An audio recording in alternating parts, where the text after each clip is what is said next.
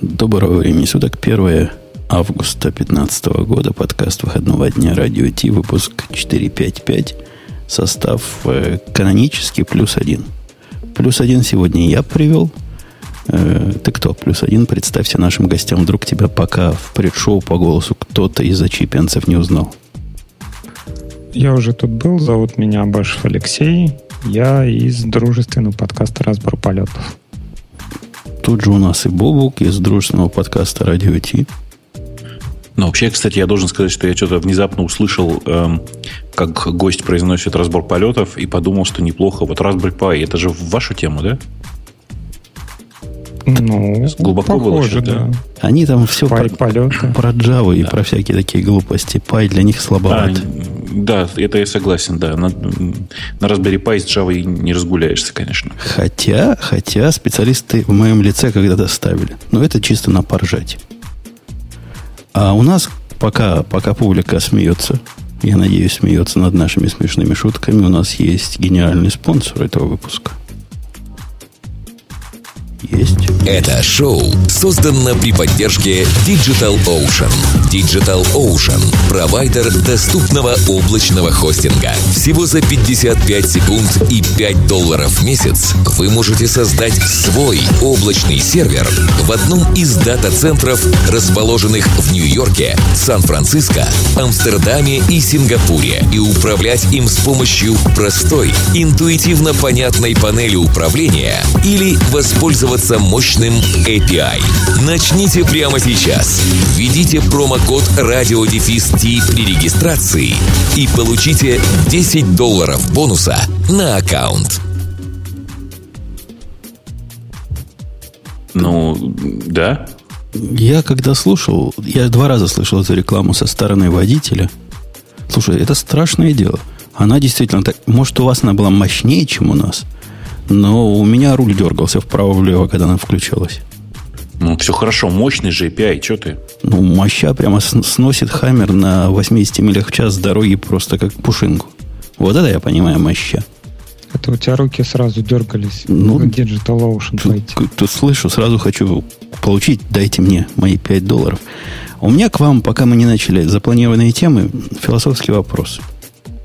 Ну, Начну издалека. Алексей, конечно, не помнит в лихие 90-е. Он маленький тогда еще был. ну, Но Бобук-то... Ты, Бобук, помнишь лихие 90-е? еще как? Так вот, в эти самые лихие 90-е я в году 95-м понял, что я из своего Windows делаю Unix. И перестал глупостями заниматься. Перестал из него делать Unix. Теперь я оказался... У меня была неделя на раздумье. Я работу с собой не брал, думал о вечном. И я понял, что я делаю из Java нашей любимой с Алексеем нечто другое. Примерно то же самое, что я пытался из Windows сделать Linux, так я сейчас из Java делаю что-то другое. Что-то, на чем можно без дрожи функционально писать. И встал у меня вопрос ребром. Как дальше быть? Как дальше жить? Ну, Ну, очевидно. тогда же ты, Ну, тогда же ты видел, куда ты шел? На Да, Linux. так. Сейчас же ты не видишь этот конец. Конца не вижу. В этом, в этом проблема. Концы раздвояются. Потому что, ну вот помнишь, Бобок, мы обещали с тобой в прошлом подкасте гиковском написать по программе на Go и пообсуждать ее. ну, если честно, я так и не взялся, но да, помню. Я взялся. Это очень противно. Ну, это, это реально, это реально еще больнее, чем писать на Java. Ну, а чё, что тебе так не понравилось-то? Ну, вот, вот то, что меня клонит функциональщину, и вот эти все подходы, подходы скаловские, процедур, не скаловские, гоуские, процедурные, ну, ломает прямо через, он ломает меня через колено. Я как-то, если ветвь такие эволюции представить себе в голове, я пошел в правую сторону этой ветви, они пошли в левую. И наши ветви, похоже, уже не сойдутся никогда. Подожди, а что тебе не дает Go такого, чтобы на функциональном, функционально писать? Я вас Что умоляю. ты писал вообще такое? Я вас умоляю, на Go писать функционально хуже, чем на Java, и даже хуже, чем на Python. Это о многом, наверное, тебе говорит.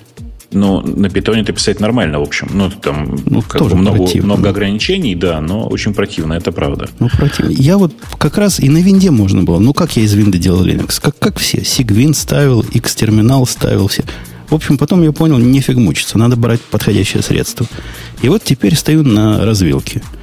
Как раз там в темах наших слушателей был вопрос, мол, Бобок про скалу рассказывает, что это не подходит. И я с тобой соглашаюсь, что не подходит, а сам в Яндексе использует.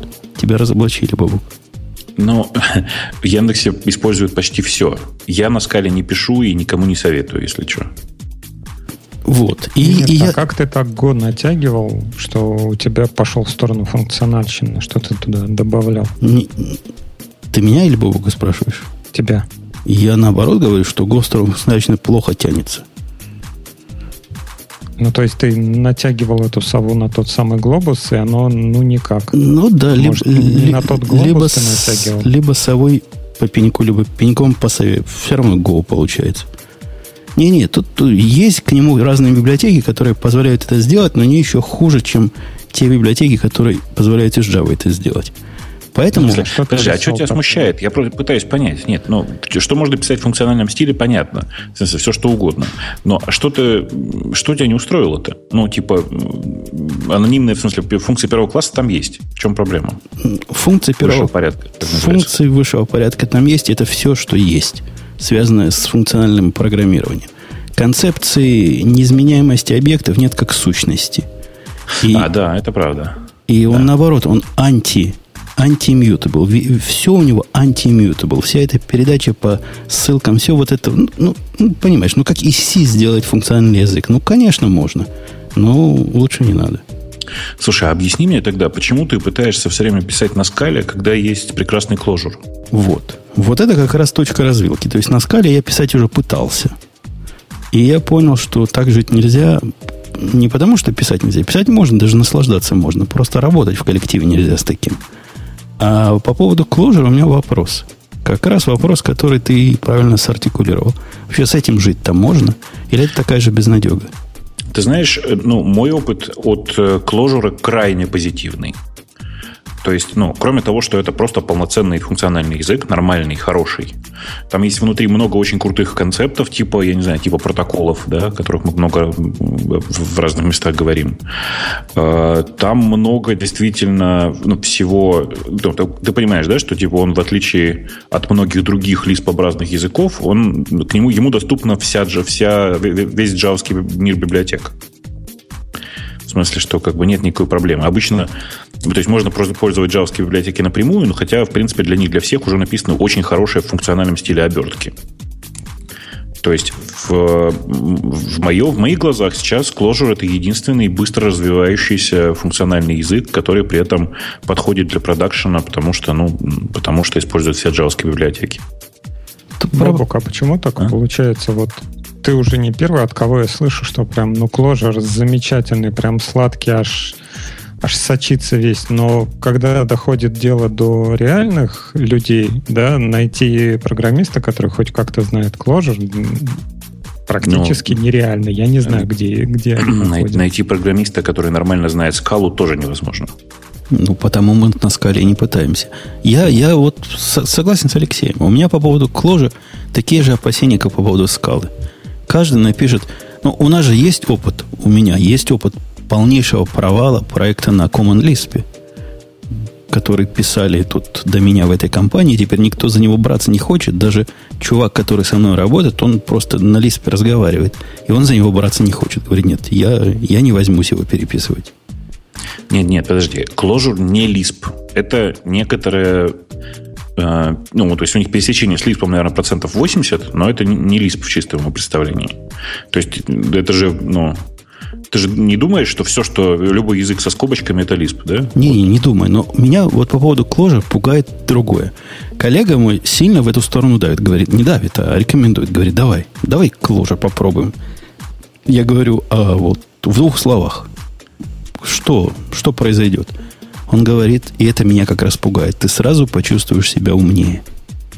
Я боюсь языков, которые дальше. заставляют меня чувствовать себя умнее. А это да можно? Нет. Почувствовать себя умнее? Ну, для этого есть много, много препаратов есть, что вы. А, да нет, на самом деле, в смысле, в Clojure есть масса плюсов как таковых. Ну, то есть, да, он как бы насквозь immutable, хотя есть и переменные. Да, типа там везде STM, хотя можно, было, можно и по-другому. Но э, никакого такого, что ты вдруг станешь, почувствуешь все умнее, нет. Все наоборот. Я с Clojure как бы всегда чувствую себя, ну, типа, вот я дома, что называется, да? Ну, потому что вот он как бы тут почти тот самый Lisp. Почти все, как, э, как я люблю. Э, там нет никаких таких концепций, которых нет в других функциональных языках. Ну, вот кроме, может быть, наверное, ну, кроме тех же протоколов, хотя ими можно не пользоваться, они свежие очень. Я бы не рискнул, наверное. Э, там все основано на, транзакционной, памяти, но, наверное, это, в общем-то, не важно, потому что когда ты пишешь просто программу, ты про это не думаешь пугает, вот кроме, кроме вот этого замечания, что это язык, который позволяет программисту почувствовать мощу и самовыразиться, меня такие языки пугают. Я уже такой видел, a.k.a. Scala. Второе, что меня пугает, это... Э, ты знаешь какие-нибудь success story на кложере, кроме призматика, которые условные success story? Я знаю много компаний, у которых весь софт написан на кложере. Много это больше десятка. Ну, вот есть... такую, чтобы я знал, скажи. Нет, такую, чтобы ты, ты знал, наверное, так вот сходу не знаю. Ну вот, это уже говорит о многом. В общем, развилка. А можешь мне в Erlang пойти? Буду третьим.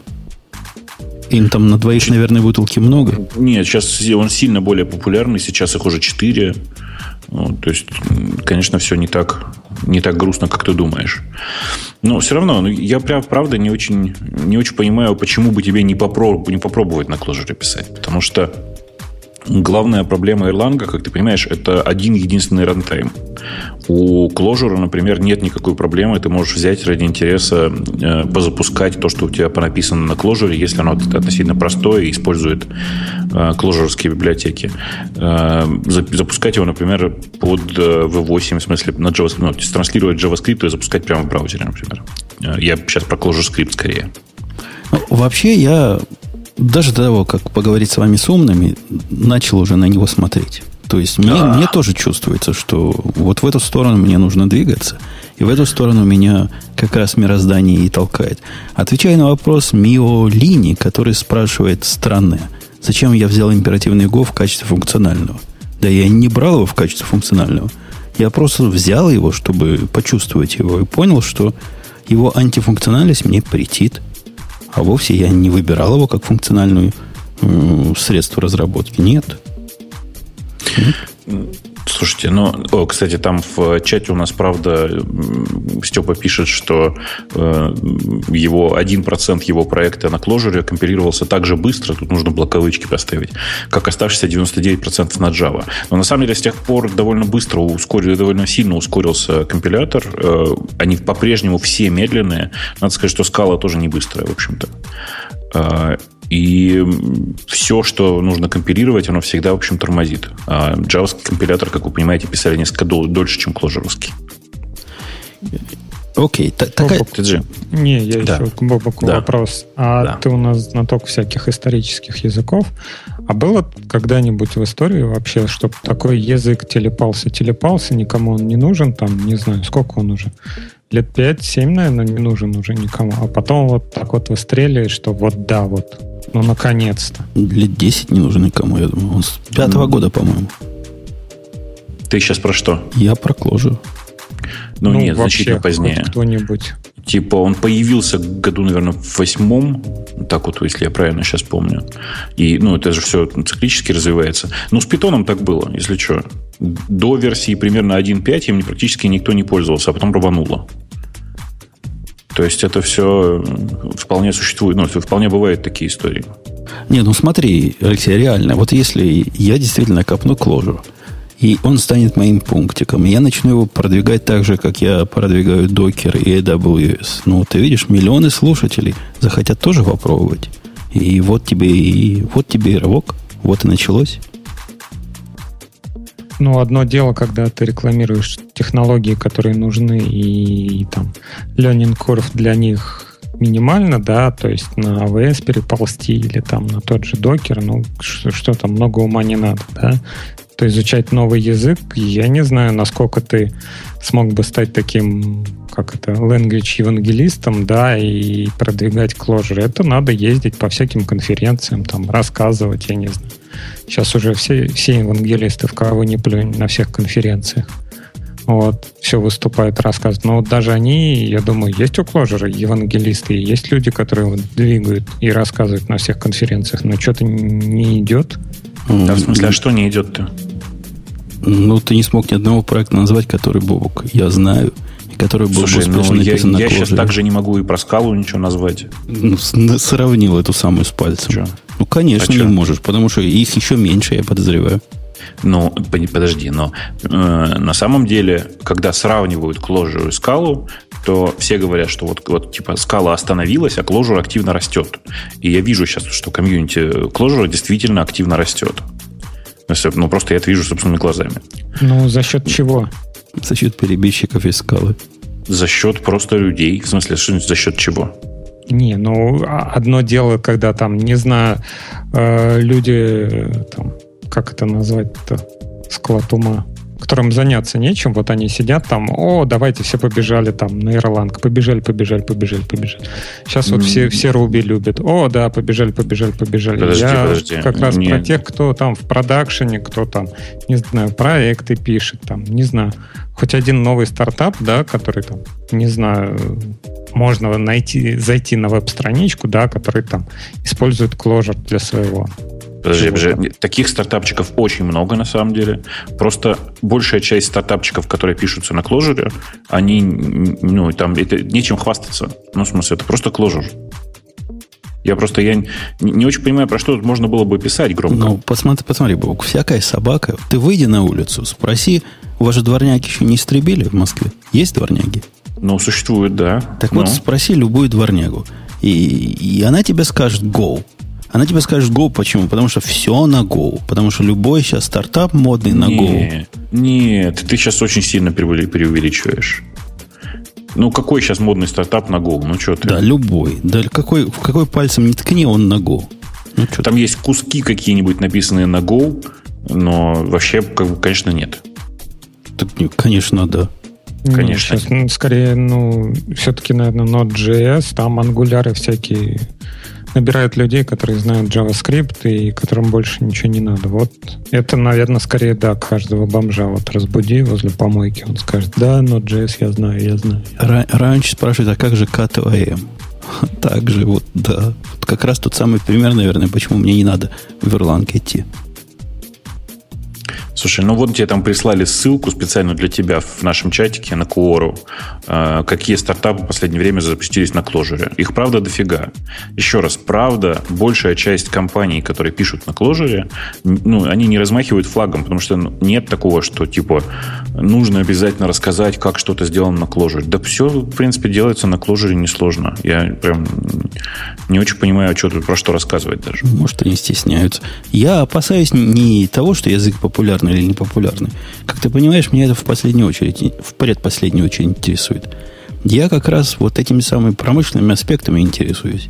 То есть, насколько больно мне будет искать игрока в команду, насколько невозможно за вменяемые деньги будет найти квалифицированного специалиста, насколько ну, невозможно будет хотя бы джуниора найти как раз популярность. Вот насколько тебе легко будет найти нового человека в команду и насколько легко будет джуниора найти или кого-то. Жень, Жень, Жень, ну тогда тебе срочно все нужно на PHP переписывать. Ну, это другая крайность. Мне пока рынка, вот этого рынка джавовского хватало. То есть в нем уже трудно ловить новых, но хоть как-то можно.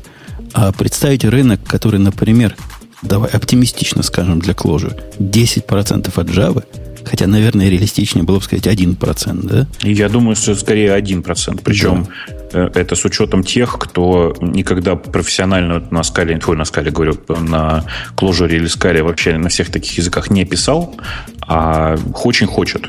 Ну вот, да? вот стрёмно. Ну, я, я про 10% боюсь подумать, а про 1 вообще моя думалка останавливается. Ну, мне кажется, что ты слишком просто думаешь, что можно найти очень хорошего специалиста на рынке просто так. Их практически нет. Э, то есть, давай по-другому тебе скажу. Я уверен, что э, среди потенциальных работников на Clojure и потенциальных работников на Java примерно одинаковое количество реально неплохих специалистов. Не в процентном соотношении, а вообще. Просто на Java очень много людей, которые не, не программируют. Которые, ну, как бы, как их в институте научили, вот отсюда скопируй, вот сюда вставь. Так и живут. Ну да, я понимаю, что хороших найти трудно. Это проект на... Мы когда джуниора искали в свое время, я давал на этот проект три месяца. Сколько ж мы будем искать э, того, кто понимает, что делать, страшно подумать, но хотя бы есть шанс. Тут все Котлин мне советует. Да я, я видел Котлина, он прямо крутой. Мне он... Мы с тобой, по-моему, обсуждали, да, Бобу? Но мы его обсуждали, но нельзя сказать, что я на нем что-нибудь писал. Поэтому... Я тоже. Я на него так посмотрел по диагонали, но вдумчиво. Он крутой, но это, ж, это вообще стрёмно. То есть язык, который JetBrains делает, который я не уверен, что с ним будет завтра или сегодня, и будет ли вообще что-нибудь когда-нибудь. Не, это какая-то слишком рисковая ставка. Не, ну, ну смотри, вот э, как бы, если брать с промышленной точки зрения, да, то самое первое, что там сделает промышленник в Штатах, да, если ему надо написать какой-нибудь софт, он пойдет там, не знаю, к индусам или в какие-нибудь аутсорсинги, ну, можно там российские или украинские аутсорсинговые компании, да, и, и спросит, сколько у вас есть людей там, которые пишут на Java, сколько у вас там людей, которые пишут на Scala, сколько у вас людей там пишут на Clojure, да, и если брать так вот, ну, примерно, да, я не говорю, что у меня стопроцентная выборка, да, но вот если смотреть там вакансии каких-нибудь люксофтов, епамов, да, то там только Java. То есть я, может быть, видел там а, один раз, может быть, когда-нибудь, да, что скала проскакивала. Но так, по большому счету, вот эти вот драйверы, которые накачивают как раз вот этими людьми, да, то, что ты Java можешь какой-то фигней там, пос, посадить там чувака джуниора, да, который может что-то накатать. Вот вот этих вот аутсорсинговых компаний, которые могут тебе подсунуть там джуниора на Clojure или там джуниор на, не знаю, на чем-нибудь на Kotlin, да, такого нету, и я не знаю, с какими глазами будут смотреть на тебя, если ты придешь там в Люксофт и скажешь, типа, а есть у вас чувак на Kotlin? А, да, ну да, сейчас найдем там где-то. Такой. Сейчас нам я, я вообще да. не очень понимаю людей, которые приходят за аутсорсингом, ну, вот в таких областях. Потому что если у тебя просто интернет, ну, там, типа проект, который ты пилишь, то зачем тебе аутсорсер, вообще непонятно. Я понимаю, когда на аутсорсе, когда на, на аутсорс дается не доделка проекта, а целиком новый проект. Ну, как бы начал его на аутсорсе, ну, продолжай уже на аутсорсе что делать. Но вот это вот, а давайте нам какую-нибудь фичу аутсорсера запилит, запилит. Ну, этого, это, не знаю, это дорожка вата такая, вполне конкретная. Ну, ну, она простая и легкая. В смысле, ну, она, во-первых, не, уже не такая, как ты себе ну, представляешь, для... потому что типичная американская компания в, в аутсорсинг в Индию уже не очень ходит, и в Россию тоже, на самом деле, очень дорого просто. Ну, и, ну, просто локальных игроков, которые чисто американские, уже тоже достаточно аутсорсеров. Они, конечно, поменьше, чем EPAM, безусловно, но, тем не менее, уже существует. Но дело не в этом. Дело в том, что в текущей ситуации, повторюсь, на аутсорс обычно отдают проекты с нуля. И там, естественно, выбор языка на самом деле лежит на стороне аутсорсера. И там, естественно, будет Java. Но аутсорс вообще как бы он не составляет какой-то там значимый, э, какого-то значимого процесса, процента даже enterprise. Ну, То есть, ты не прав. Как это? Ну, значимый, это окей, давайте, хорошо. Сколько, сколько процентов э, enterprise написано на аутсорсе? Ну, во всяком пытаются писать процентов 80. Получается процентов 20. Ну, это, прости, я про реальный enterprise, в смысле, который работает, а не который Таких не один бывает. раз написали. Таких не бывает. Весь enterprise, он нереальный. То есть он такой непонятно, как он живет. И вот как раз из этого настоящего конкретного enterprise, тот самый, в котором подключение кабеля к серверу надо ждать 3 месяца, в тех самых как раз банглоровские команды по 300 человек пытаются написать то, что команда из местных пяти сделала бы наверняка. И вот да, вот так и пытаются. И если по, по людям судить, то эти банглоры бьют местных просто в, в разы. Я думаю, даже на порядке. По проектам, ну, мне кажется, процентов 20 получается. Ну, еще раз, я скорее, когда я говорю про измерения, предполагаю, что мы говорим о проектах, которые работают, а не которые кто-то заказал написать. Потому что, ну, это же разные процессы, вы же понимаете. Ну, я и говорю, не 80. Пытаются писать 80, а получается каждый четвертый из них. Ну, окей, но я не, не верю в то, что тут принцип Паретта так легко работает, но тем не менее, 20% э, это не такая существенная цифра. Существенно было бы аргумент про аутсорсеров, если бы на аутсорсе писалось 90% софта. Но это вообще-то не так. Нет, Женя говорит, что 20% это получается, да, заказывают то как раз процентов 80. Я не а знаю, какая... вот из моей так вот визуально, ну, половина, наверное. Половина софта написана обычно на аутсорсинге, половина софта какое-нибудь критическое, да, которое там старое-старое, как говно мамонта, да, вот оно лежит, да, а остальное там аутсорсеры фигачат. Ну, еще раз, я э, не, не очень понимаю этой формулировки, повторюсь, все, работа с аутсорсом зависит от того, отдаешь ли ты проект под ключ на аутсорс, и тогда это совершенно другая история. Или ты просишь доработки э, своего софта, который у тебя написан, на аутсорсе. Второе, Знаешь, как, как обычно начинается, типа, вот, ребята, да, давайте, вы там напишите, а потом передадите нашим, они там будут параллельно что-нибудь подпиливать, да, и а наши знают там, не знаю, только Java версии 5 и 6, а давайте вот вы начинаете вот с этой Java и вот с этой базы данных, а потом там кто-то как-то что-то подхватит. Или наоборот, да, начинают там во внутренней компании, да, вот они слабали там пару страничек, как-то их связали, вот, а давайте теперь вот этот вот проект мы теперь аутсорсером, они там будут запиливать все новые фичи. То есть как-то он вот так вот идет, я ну, не знаю. Ну тогда давайте лучше нет тогда, так, тогда давайте лучше про Clojure не говорить, а говорить про несчастную участь этих проектов, потому что не бывает такого в реальной жизни. Обратное движение нормально. Что-то сделал аутсорсер, ты забрал это внутрь.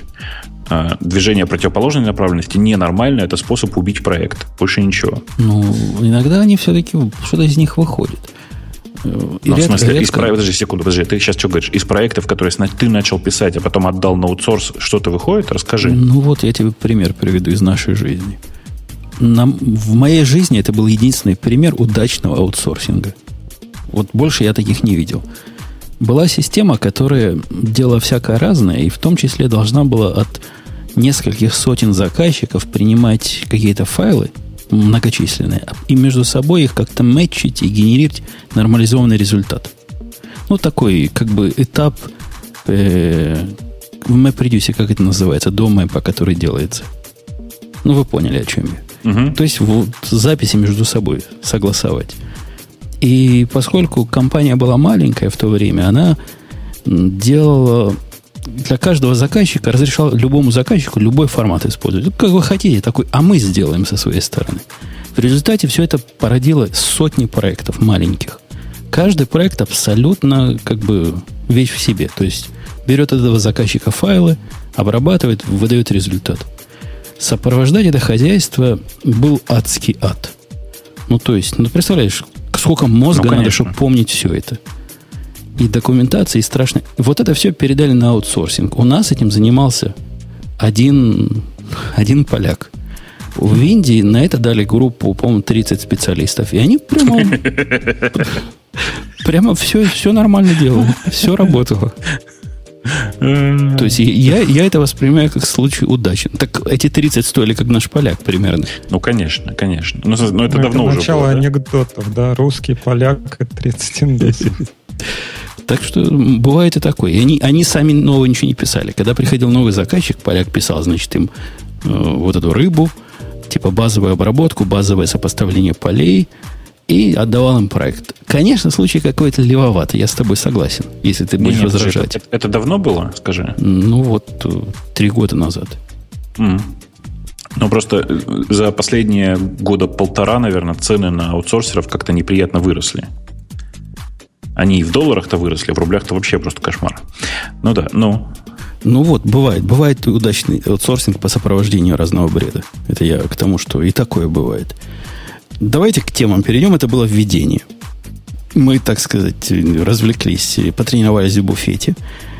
У нас есть первая тема о том, что реляционная база данных, которая RDS называется, все это движуха RDS в Амазоне называется, типа по скорости, параметрам надежности и по всему сейчас начнет делать ваш NoSQL как стоячих.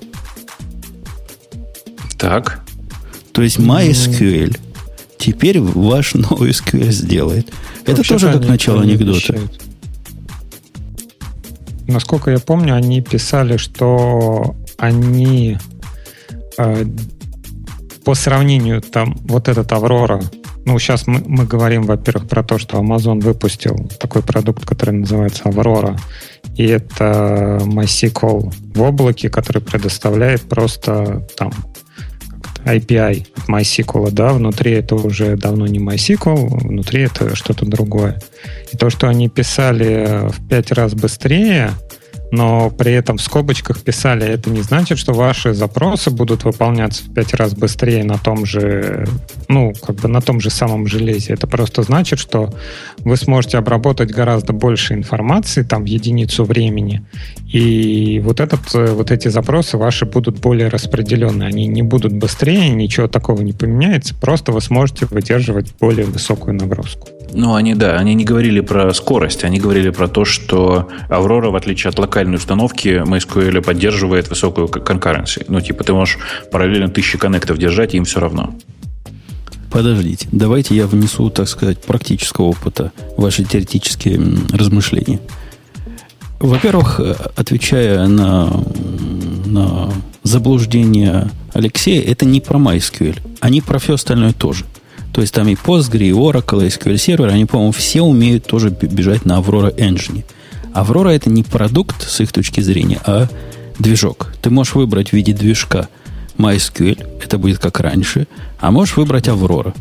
И, и будет у тебя, значит, Aurora. Что касается скорости, и там кто-то говорит в 10 раз дороже кластер будет стоить, это какой-то бред. Скорость на... Если ты не используешь никаких параллельных запросов, вот просто в тупо заменяешь MySQL на Аврору, из наших тестов показалось процентов на 30 быстрее. Это раз. А во-вторых, э, процентов на 50 легче. То есть на том же самом железе тот же самый запрос, который сложный какой-то, что-то там делает, какие-то сторит протижи вызывает, в общем, там полмира пересчитывает, работает немножко быстрее и гораздо легче для железа. То есть это, это уже примерно в два с половиной раза экономия. При том, что стоит он столько же, сколько и... То есть, как инстанс была, там R3 Large вы за нее платили, или там Extra Large, вы и с Авророй за нее столько же платите. Ничего лишнего с вас не берут. А, Жень, ты сейчас ссылаешься на пост, а, который... Мы сейчас обсуждаем, на самом деле, пост Амазона, о том, как устроено, что, как они там анонсировали Аврору. Э, с этим постом есть один смешной прикол. Дело в том, что эм, у них интерфейсы уже выглядят по-другому. Понимаешь? И, и я не смог, ты сейчас рассказываешь про RDS, но не рассказываешь про Аврору. Аврора это не продукт. Аврора это движок к RDS. Да и нет. Но в смысле, грубо говоря, вот если ты сейчас посмотришь в их пост, вот посмотри в их пост. Я смотрю в их пост. У них э, Аврора это один из энджайнов. Но, насколько я знаю, никому из обычных людей пока доступ конкретно к Авроре не дали. Уже всем дали, уже Джей она. Там есть... Уже там всем, есть, уже всем дали. Всем там дали. Больше региона только. В трех только, регионах. Да, в, какие, в каком регионе? Ну, главное в главном регионе, в дефолт регионе главное. East One дали. Главное, главное в главном, господи. Я думаю, да. у них процентов 70 всех заказчиков East сидит. Мне так кажется. Вес тоже дали, еще в каком-то третьем. Но э, я, у меня он появился, кажется, только в Калифорнии. Э, и я тебе хочу сказать, что кажется, что Amazon, в смысле, вот этот Amazon Aurora их, это не просто какой-то, не просто MySQL, короче. Не-не, это совсем не просто MySQL. Я, ты знаешь, я к MySQL ну, отношусь так дистанционно. Наш DBA это тестирует. То есть у нас есть DBA. Ты поверишь, Бобок? Вот как ну, я... поверю. Подожди, я... у вас есть DBA, который при этом живет с MySQL? Не, он про все. Он и по Postgres умеет, и по MySQL. В общем, он соображает так. в этом деле. Он эту Аврору пытается натянуть на наши задачи. Материться страшно, потому что она как бы похожа на MySQL, но немножко другая. Там другие немножко умолчания, она по-другому конфигурируется. Она не так... Внутри того же RDS она выглядит иначе. Часть надо конфигурировать на уровне кластера, часть на уровне нодов. В общем, там свой геморрой есть, но он разобрался совсем с этим. То есть ему два дня хватило, чтобы разобраться. Видимо, небольшой, небольшая наука. Не-не, ну я, я просто подозреваю, что на самом деле это не MySQL. В смысле, это Машенька с очень большой вероятностью. Это какой-то параллельный бранч от MariaDB, который, ну, он сильно совместим с MySQL, с классическим, и все такое. У него там код-бейс очень во многом общий. Не, подожди, ну. а почему? Они же, у них вот этот RDS, это тоже не MySQL оригинальный, ракловый, это у них свой форк. У Такие... них, прости, ты откуда это знаешь? Ну, ну в смысле, это а... вопрос такой. Я просто это... к тому, что тот, тот момент, когда я его чекал, это был просто типа правильно собранный комьюнити Edition, и больше ничего. А откуда, откуда ты это знаешь? В смысле, я потому не что у нас помню, есть... на конференции на какой-то кто-то приезжал из как раз вот из RDS, да, и был еще кто-то из Oracle. И я, и у них был круглый стол, и я их спрашивал, типа, вот, ребят, там вот есть оракловый форк, а есть вот MariaDB. А вот э, амазоновский, он как бы кто из вас? И они говорят, у нас Amazon, у нас свой форк. И мы как у бы них, совместимы да, с Oracle все дела, но мы отдельно форк. Не-не-не, значит, что такое... Э, ты понимаешь, да, что они тебе ответили? Что они не используют официальные билды, которые делает, э, и официальные релизы, которые выпускает Oracle, а используют свои сборки Community Edition. На самом деле, я сейчас пошел посмотреть в интерфейс. Если ты выткнете на галочку MySQL, прямо увидите эту надпись. Там написано MySQL Community Edition. Ну, может быть. Непонятно, на чем RDS был. Может, ты и прав. То, что Аврора не MySQL, это, это факт. Во всяком случае, конфигурируется оно иначе, с точки зрения нашего DBA. А во-вторых, оно поддерживает, может, сейчас у вас все в MySQL такое поддерживают, но она поддерживает нечто типа реплика сетов монговских, где ты можешь на лету добавлять слейвы, которые точно как в Монге реплика сета работают. Вот одна и та же идея. Э, близкая к нулю синхронизация с ними. Чем больше их добавишь, тем больше твое риды возрастают и так далее. До 15 штук можно добавить к одному горизонтального, для такого горизонтального а масштабирования. 15? Да, 15 штук можно добавить. Ну, у них Но можно... На RDS было 5 там. Не, на RDS, по-моему, они не масштабировались. На RDS это были мультизонные failover ы. А здесь оно мультизонное это одно, а то, что они не просто failover ы. Они... Нет, там можно было отдельно устанавливать мультизонный failover как бы для мастера, то есть можно мастеру сказать, что будет он мультизонный или обычный, и у него можно было создать реплики на чтение, ну там максимум 5 реплик было, но они как бы, ну вот как мастер-слейв обычного MySQL, да, то есть это... Понятно. А... Теперь их 15 штук. Это стало, значит, цена такая же по инстансам платите, за storage вы платите столько же, сколько раньше. За IO теперь надо платить за любое. Вот это вот. За IO платить надо? Да. Там вот отличается мы первое, что, на, на что я обратил внимание, когда мы смотрели на это. Сейчас мы платим за серваки и за storage, а там еще за IO. То есть, ну, у нас получалось там, конечно, немного IO, но кому-то, может быть, оно да, и критично. Ты, ты прав, 20 центов на, за каждый миллион IO-реквестов. Ну, да, это для кого-то может стать критичным. Для меня это тоже не очень важно, мне больше объема и скорость доступа. Они гаранти, не гарантируют, а декларируют 100 э, тысяч райтов – в самом лучшем случае на один нот, я так понимаю. И этот нот R3 8X Large. Ну, короче, цены не сложишь, если ты хочешь 100 тысяч райтов иметь. Все-таки, а, да. подожди, а он э, завис... у них I.O. зависит от э, сервака или от размера сториджа? Ну, у сториджа, если ты упираешься в какой-то IUPS, или если у тебя Common ну, SSD, ты упираешься... Не, ну, вот в том же EBS и RDS, там э, количество IOPS, которые ты можешь выжить, зависит от того, какой у тебя, насколько большой сторидж. Если у тебя там не знаю, 100 гигабайт, то там, по-моему, не, не. 10 тысяч. Если там 300, то 30 тысяч. Ну, того. Не, IOPS это хорошо, но, но CPU интенсив, типа в какой-то момент ты в CPU упираешься. Я так понимаю, они потому и указывают R3 8X Large, потому что для того, чтобы 100 тысяч райтом с любым быстрым сториджем сделать, им нужно вот, такая, вот такое количество процессоров и такое количество памяти.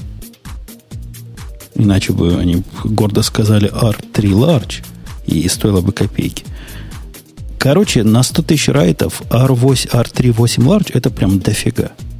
Ну, если сравнить с альтернативным миром, в котором я живу, с миром Монги, где у меня это делается на одной восьмой, наверное, вот этого всего. Но, тем не менее, тоже впечатляет. Ну, 100 тысяч 100 тысяч на MySQL можно сделать с каким-то относительно вменяемым хардвером. Ты впечатлен был? Да слушай, я просто в последнее время... Сейчас, я уже проклял все в том смысле, что я очень сильно подсел на Монгу, Э, которая при быстрой разработке, как мы понимаем, ну, она дает очень много профитов. Ты прямо совершенно по-другому выстроен цикл разработки. Ты вообще не думаешь про базу данных на начальном этапе, ты просто фигачишь все в Mongo и все. Ну, там какие-то индексы нарисовал, и то уже хорошо. А при этом я периодически смотрю на внутренние наши тесты, как, как себя ведет MySQL, как себя ведет Postgre, и они ведь за последние 2-3 года тоже сильно прибавили производительности. Ну, я сейчас не уверен, что прибавил в производительности MySQL, но типа Машенька, в смысле MariaDB прибавили очень много в производительности. И очень хочется периодически обратно. Я периодически делаю поползновения какие-нибудь в сторону Postgre и прочих ребят. Но каждый раз это такая боль, что я понимаю, что не, нет, там в, в, в, в большом продакшене, что называется, люди пусть себе пишут и пусть стараются и вообще пользуются Postgre. Но я-то все, я уже, видимо, слишком старый для всего этого старого мира. Короче, мира, да, вот это хорошее слово. А для этого есть для тебя специальная тема. У нам в темах слушателей писали очередной наброс, мол, никогда не используйте Mongo и связано с ним никогда не используйте NoSQL. Но мы же идем против течения. И поэтому я нашел другую статью, совершенно противоположную сторону, что NoSQL – это революция, которая происходит сейчас. И это изменение всей экосистемы DBA недобитых, которые их не любят. Понятно почему. И, и это наше все. Я отдаю слово тебе, сейчас вернусь через минуту. Оба крули. Ну, вообще, я не знаю, что ты предполагал в данном случае обсуждать, потому что это совершенно ну, очевидная история. То есть то, как сейчас мы разрабатываем с э, Монгой и то, как мы, насколько мы быстро начинаем вообще разработку, э, очень сильно поменяло мое представление о том, как правильно делать быстрые проекты за последние несколько лет. Потому что, конечно же, я раньше всегда стартовал новый проект с того, что дизайнил очень простую базу, с которой буду работать. Сейчас все совсем по-другому. Я выкинул ну, просто этот став как вообще. Бы у каждого инструмента есть свое предназначение. Да, там у NoSQL есть свое предназначение, у Mongo есть там, ну, у Mongo есть свое предназначение, у MySQL есть свое предназначение. И Но... сравнивать так, что там, я, я, знаю. я пока не знаю, нет, расскажи. Почему ты считаешь, что, не, что MySQL не, не нужно отправить на помойку истории при наличии Mongo?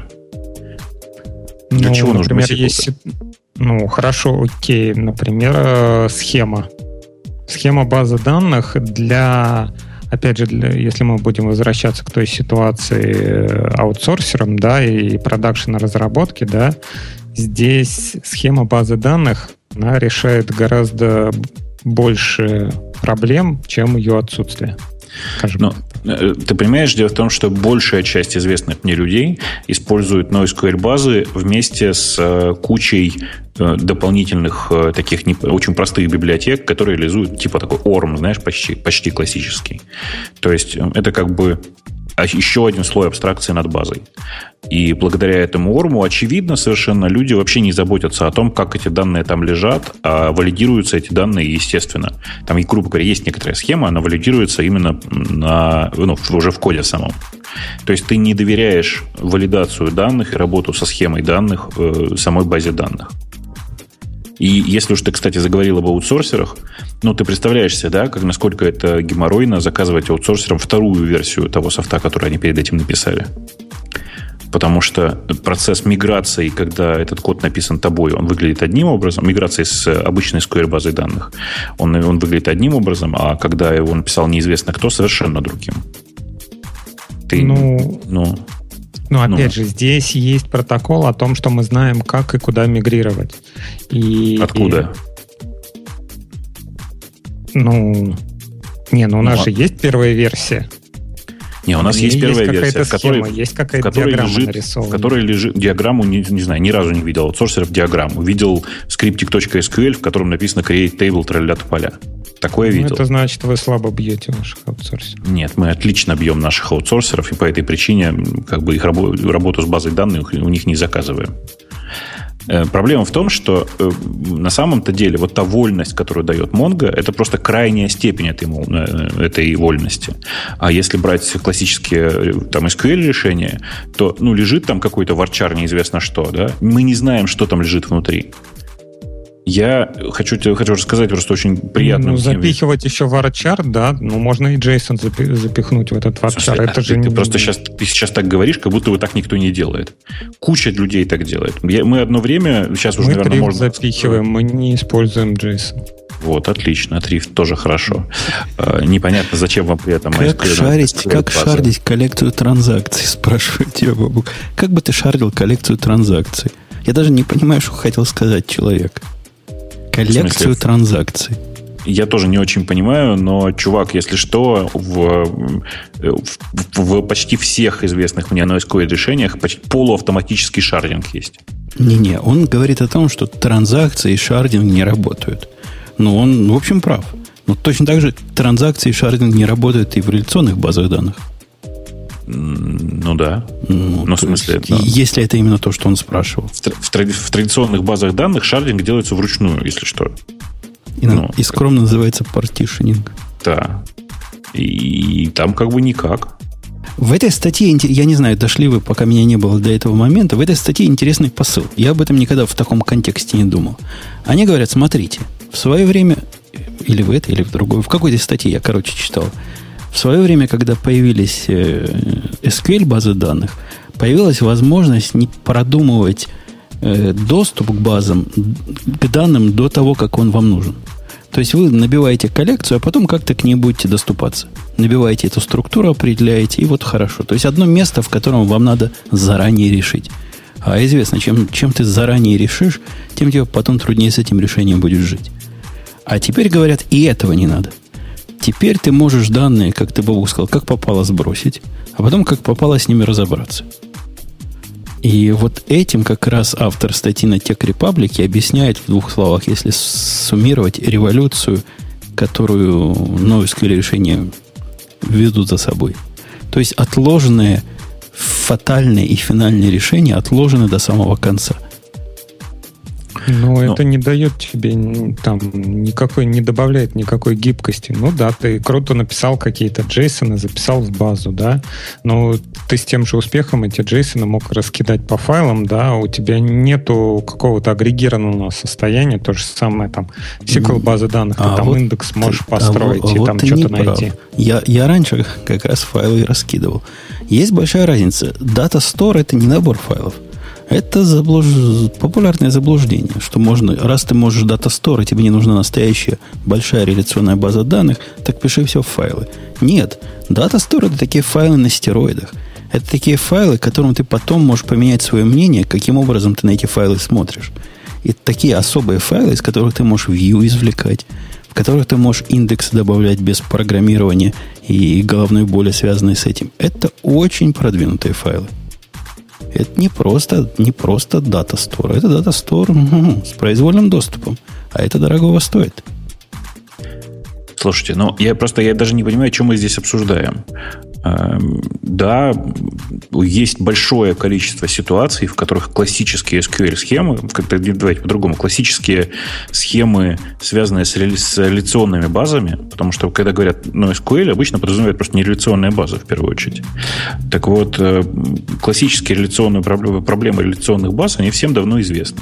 Мы все по ним много раз ходили. И повторюсь еще раз, нужно понимать, для чего реляционные базы в свое время были сделаны вся идея, вся математика реляционных баз данных родилась из-за того, что компьютеры были медленные, жесткие диски были медленные, памяти было мало, и ну, как бы мы все с этим жили. В текущей ситуации довольно часто происходит размен там, излишнего потребления памяти, как это бывает с Монгой, на скорость.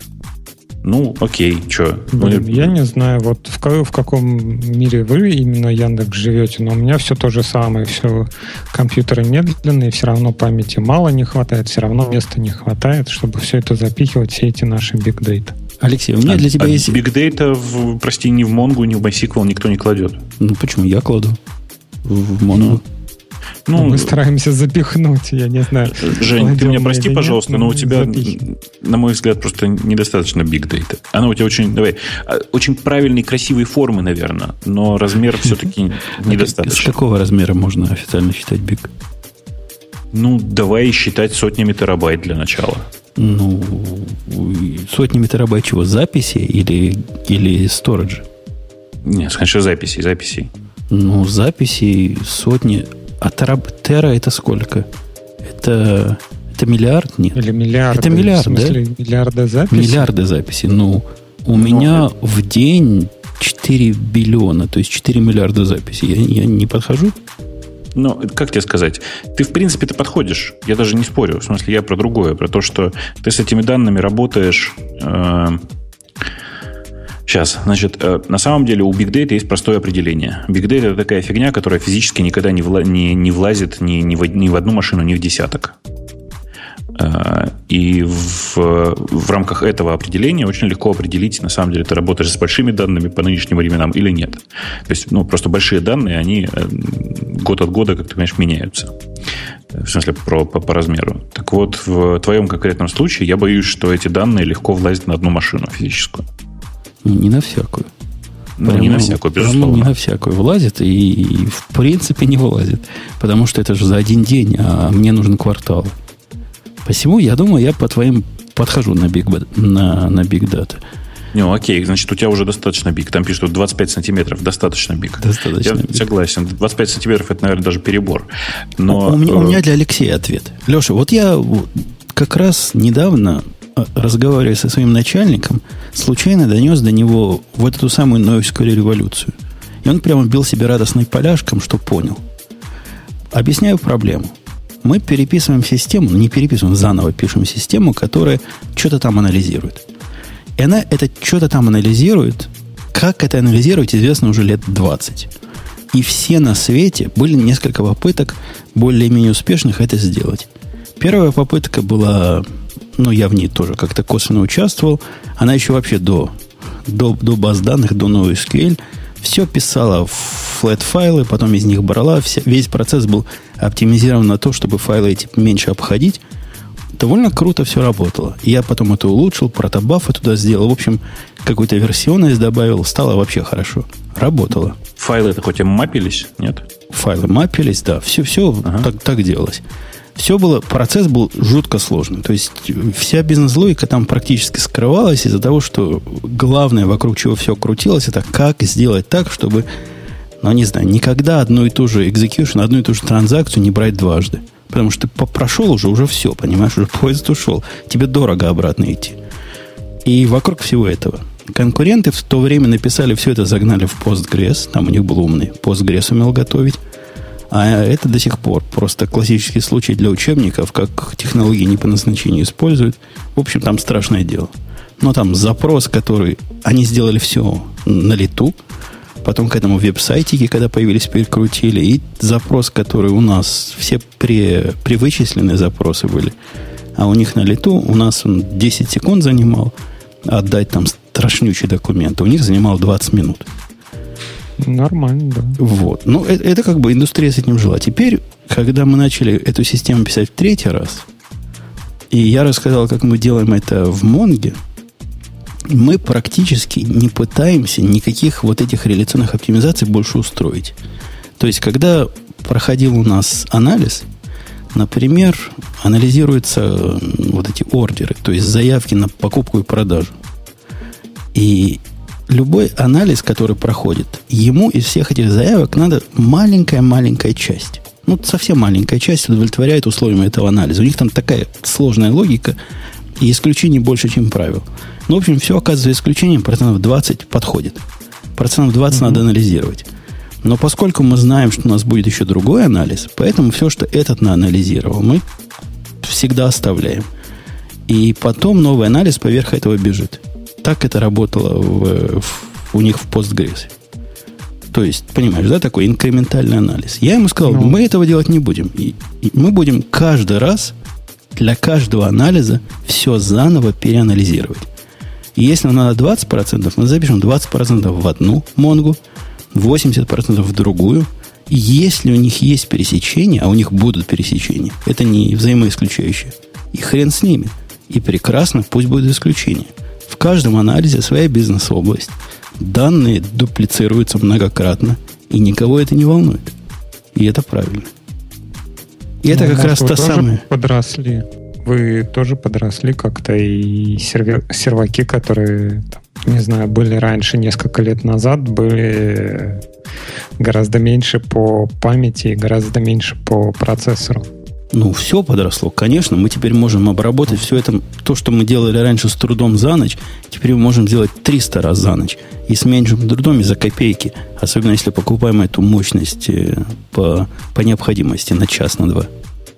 Ну, опять же, и раньше вы писали там в бинарном виде ваши данные и быстро искали по диску там, небось, фиксированный размер записи, все такое.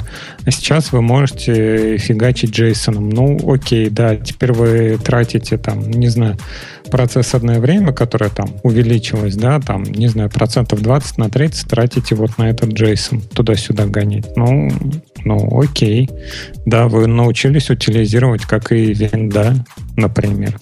Ну, несомненно, если бы мы все это переписали на ассемблере, оно бы работало быстрее, продолжая твою парадоксальную мысль до конца. Да. Но нам же важен, собственно, соотношение цена-качество. Нам не нужен идеальный продукт, который будет стоить миллиарды. А нам нужен реальный продукт, который будет стоить какие-то реальные деньги. Ну, так это то же самое, что я и говорил Бобуку. Это не технологическое какое-то преимущество там у MySQL по сравнению с NoSQL. Там, ну, ну, транзакция, окей, да, это важно. А это скорее продуктовая. Да нет, это концептуальная разница. Подожди, подожди.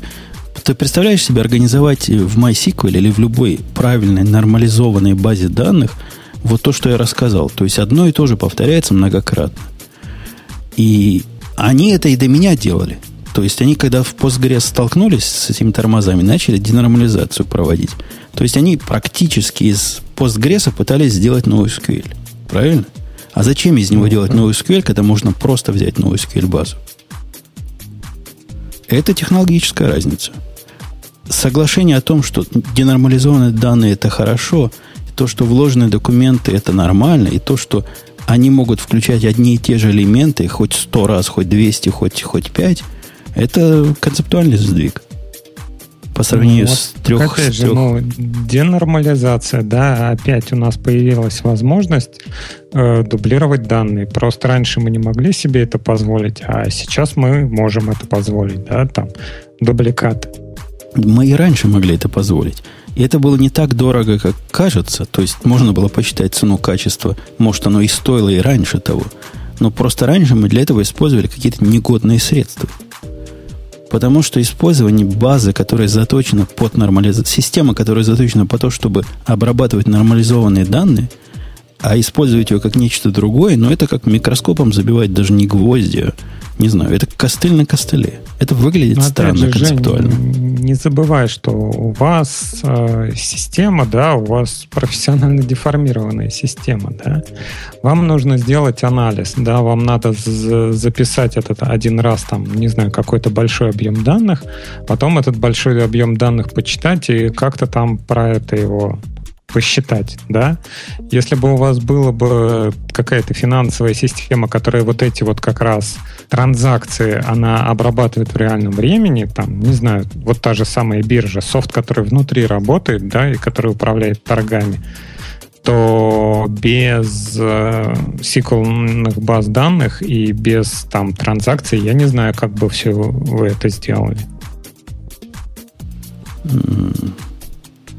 Бобук, наш молодой оппонент, по-моему, херню несет. Ну, в смысле, он просто живет в своем удобном ему мире, в котором пользоваться SQL удобно. Ну, окей, что.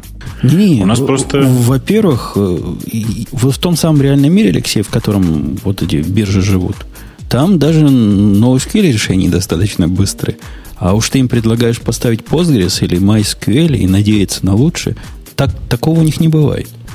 Во-вторых, того уровня транзакций, которые им нужны, ну вот я как раз этими данными вот по жизни профессионально работаю, вот этим на жизнь зарабатываю. У них уровень э, транзакционного документа в 95% случаев достаточен. У них нет транзакций таких вот на этих самых биржах, которые вот те самые транзакции в том виде, в котором ты себе представляешь. Это ж не банк. Если ты про банки говоришь, я понимаю, там деньги с одного аккаунта на другой переходят, ну, да. в процессе чего упало, да, я согласен, там, там реально. А здесь же нет, здесь все немножко не так. Здесь все укладывается не, ну Очень ну укладывается в документную брокера у одного взяли, там другому должны зачислить. Это те же самые банки, только очень быстрые. Нет? Нет, там многораутинговая модель, там, знаешь, ну, брокер же, он, как правило, напрямую ничего не покупает. Там такие, ну, как бы, как, как в интернете routing происходит, такие деньги ходят. И нам кстати, важно... Кстати, хорошее сравнение. Обратите внимание, что я что-то не видел, чтобы routing в интернете был сделан на SQL. И вообще на реляционных системах. Да, тоже, тоже отдельное замечание. А ты делал, ты знаешь routing на Монге сделанный? Я знаю, как что. Я знаю несколько SDN, которые сделаны на Монге. Если, ну, ты понимаешь, да, да, как SDN работают, там тоже, в общем, довольно странная такая конструкция. Но да, в смысле... Software. Defined Networks? Да. SDN. Да. Uh, ну, а ты какую-то другую расшифровку знаешь? Я просто что-то задумался. Ну, есть да. там CDN. Не-не, S, SDN, конечно. А, так окей. вот, э, это называется по-русски программно конфигурируемая сеть. Очень умное слово. Это вот в, а, в этом самом SDN когда-то переполнилось все, помнишь, да? Нет, ну, не там помню. была таблица соответствий в Cisco мы обсуждали, когда пол интернета упал, и, по-моему, Яндекс тоже. По-моему, это было не с SDN, это был не OpenFlow, нет, это, это другая история была. Но это не очень важно, на самом деле. В смысле, я знаю, да, в смысле, ребят, которые, у которых SDN, в котором все, как, все с классическим OpenFlow, где в backend используется Mongo. Но другое дело, что на самом деле... Не, не я вру. Но это деле, люди, которые Mongo, использовали Berkeley, скорее всего, до этого. Смысле, ты так говоришь, как будто это что-то плохое. В свое время Беркли это была феноменальная система. Никто Нет, не мог ну его часто использовали вот для таких вот внутренних систем, да, где там не надо большой нагрузки на, на все. Не, ну сейчас ты про большую нагрузку ты сейчас просто случайно сказал, потому что, конечно, Беркли база на чтение выдерживала чудовищные нагрузки. Просто феноменальная. Да. Смехотолички с смехотоличками, а мы тут тоже издевались над Wired Tiger когда они сказали, что мы купили берклевскую команду, и чего? А? То ли они умеют эту команду готовить, то ли, я не знаю, там мудрое руководство. Но Mongo 3 это просто красота нечеловеческая. В смысле, они купили, они у Oracle ее купили? Ну, вот эту команду, которая Беркли писала DB, или главного, ну, не знаю кого-то. В Oracle, по-моему, все. Не-не-не, вот Wired Tiger как раз и вот этими чуваками писался. То есть новый движок, который по записи там в, разы быстрее, чем раньше. И компрессия там прекрасная, и все дела. Ну, в общем, кто Mongo 3 пробовал, тот знает, о чем я говорю. Это все их заслуга, так что не так это смешно оказалось. Я, кстати, внезапно обнаружил к вопросу о третьей Монге, что до сих пор есть очень много людей, которые живут на типа на 2.8, ну, короче, на двушке, которые живут. Э, в силу того, что, знаешь, даже клиентские библиотеки немножко поменяли API, чуть-чуть, несущественно. Ну и понятно, что можно этим всем не пользоваться, можно пользоваться старым клиентом. Но у людей в голове какой-то очень, очень интересный клэш. Ну типа это же нужно будет еще и, и там программы везде обновлять. О, а это же ужас какой-то. Люди правы, ты знаешь, Бабук. Ну, в общем, в общем, да, но просто в их, в их кейсах, в смысле, в их там типа э, двух файндах и двух э, сейвах вместо insert update э, можно было ничего не менять. Не, у них две проблемы. Я просто, как человек, прошедший все этапы, есть две проблемы. Во-первых, они, на удивление, плохо объяснили migration с Mongo 2.8 или с Mongo 2 на Mongo 3, если тебе надо на, на этого Wired Tiger перейти в процессе. Если не надо, то это все просто. А если надо, то прямо это еще тот геморрой. для человека далекого. Во-вторых, клиентские библиотеки это просто не в бровь, а в глаз. Самая популярная клиентская библиотека была, да и есть, наверное, это Spring Data. Я так подозреваю, много используют Spring Data для доступа к Монге. Ну, это Spring все, Data... все, кто с Java живут, все это... Да, mm-hmm. это Spring Data в момент выхода Монги где-то месяца два была в таком состоянии, что если ты берешь Spring из коробки и замечательную третью Монгу, у тебя элементарный запрос, например, э, collection exist, я вот на это попал, всегда возвращает false. Всегда. Есть коллекция, нет коллекции, всегда возвращает. Ну, ты сам понимаешь, да, что это? Ты пытаешься создать новую коллекцию, она падает, коллекция уже есть и все такое. Uh-huh. То есть месяца два пришлось жить на недопиленной бете, у которой были свои баги. То есть, да, были проблемы перехода. Сейчас проблем нет. Переходите. Если вы на два, на два сидите, переходите. Можно, он потом разрешает. Да я наоборот всем рекомендую переходить, потому что даже как бы даже ну вы просто увидите прирост производительности просто по факту. Просто вот просто смигрировав, можно получить прирост производительности. Я не вижу, не знаю ни одного человека, который бы ради прироста производительности не сделал апгрейд. Э, не только прирост производительности. Вот вопрос от Jerry Zero. Есть прецеденты перехода с MAV APV1, в общем, с старого движка на Wired Tiger, когда приложение уже в продакшене. Конечно, есть. Реплика сет переводится довольно безопасно. Я это сделал. И кроме упомянутого Бобоком вырост, роста производительности, который меня не очень волновало, у меня и так было достаточно быстро. У меня экономия диска была там, не знаю, процентов 80 от... То есть осталось 20% от того, что было раньше. То есть это пятикратное, да, получается. Угу. Вот примерно так, да. Так что стоит. Оно того стоит. И это мы про что? Это мы к чему? Это мы про жизнь ну, просто. Это мы про а, жизнь. кстати, этот флешбэк по поводу Авроры тут в чатике спрашивали, что значит совместимо с MySQL по IP. Это значит, что драйвер вы можете, который у вас есть MySQL, прицепить к этой Авроре. Ну, не совсем так. На самом деле, кроме этого, еще и 99% SQL запросов совместимы. Ну, и это тоже. Но мы да. пока не нашли вот этого одного процента, если ты говоришь, что там один процент есть несовместимых. Ну, в смысле, мы не, никто не гарантирует вам совместимость всех запросов. Вот в чем история. Ну да, но вот практически в очень сложной системе, которую они там без меня пилили 5 лет, она прямо, прямо заработала. Ну, после того, как починили там case sensitive, дефолт неправильный был, не такой, как в MySQL или еще чего-то. После того, как все это накрутил DBA, вся программа работает, как будто бы подсунули ему MySQL. Слушай, э, мы, у нас сегодня весь выпуск посвящен в результате базам данных. Скажи, пожалуйста, а вы таки никто не посмотрел, да, RethinkDB? Нет? Нет. RethinkDB. Э, это довольно интересная совершенно база. Она, ну, она правда интересная. Я всем рекомендую, вот кто работает с не очень большими, там, не с гигантскими объемами данных, попробовать на нее посмотреть. Потому что некоторые вот считали, что там Mongo это, как многие, как принято было говорить, веб-скейл, да, вот это вот все. Но если вы ищете еще большего упрощения относительно Mongo, вот работы с, там, с опросами, э, удобство работы с базой и все вот это, вот, то это просто RethinkDB. Прямо вот сходу.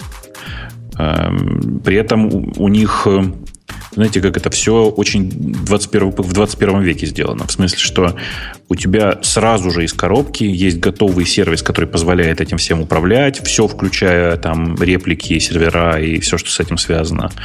Оно по скорости, ну давай скажем, сравнимо с Mongo, ну то есть типа на моих тестах она оказалась всего, всего в 1,4 раза медленнее, ну то есть на 40% медленнее всего.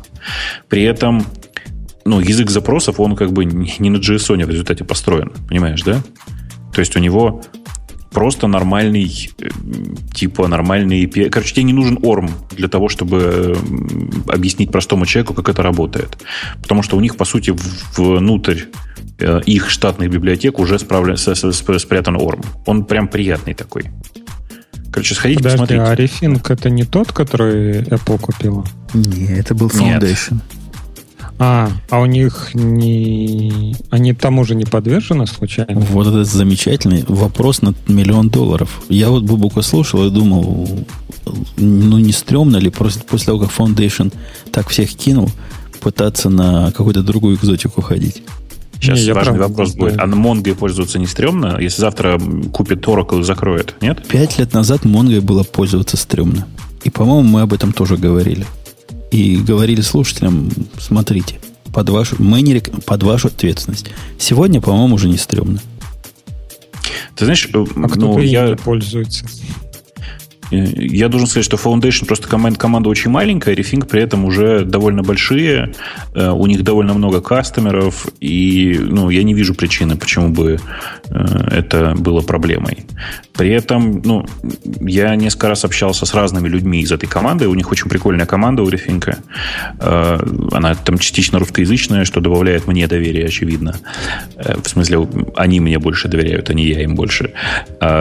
И они прям нормальные такие. Ну, в смысле, это хорошая команда. Я не думаю, что они повторят фокус Foundation DB. В- есть... Вопрос суммы. Э, что? Это вопрос предложенной суммы. Не, не, не Просто так. Монгу сегодня купить, это прям реально дорого.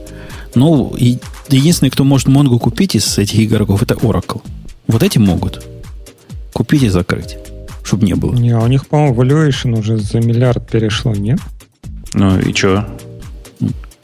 Ну, что такое миллиард в нашем мире? Ты, жалкий Инстаграм, ты что? За, за один Инстаграм, но он даже Facebook может, не говоря об Oracle. Oracle-то это ого, ого, всосал в себя все. Понятно. В общем, Rethink посмотрим, но... Посмотрите обязательно. Не-не, он очень легко ставится, очень интересный и все такое. То есть прямо, прям рекомендую, как ни странно.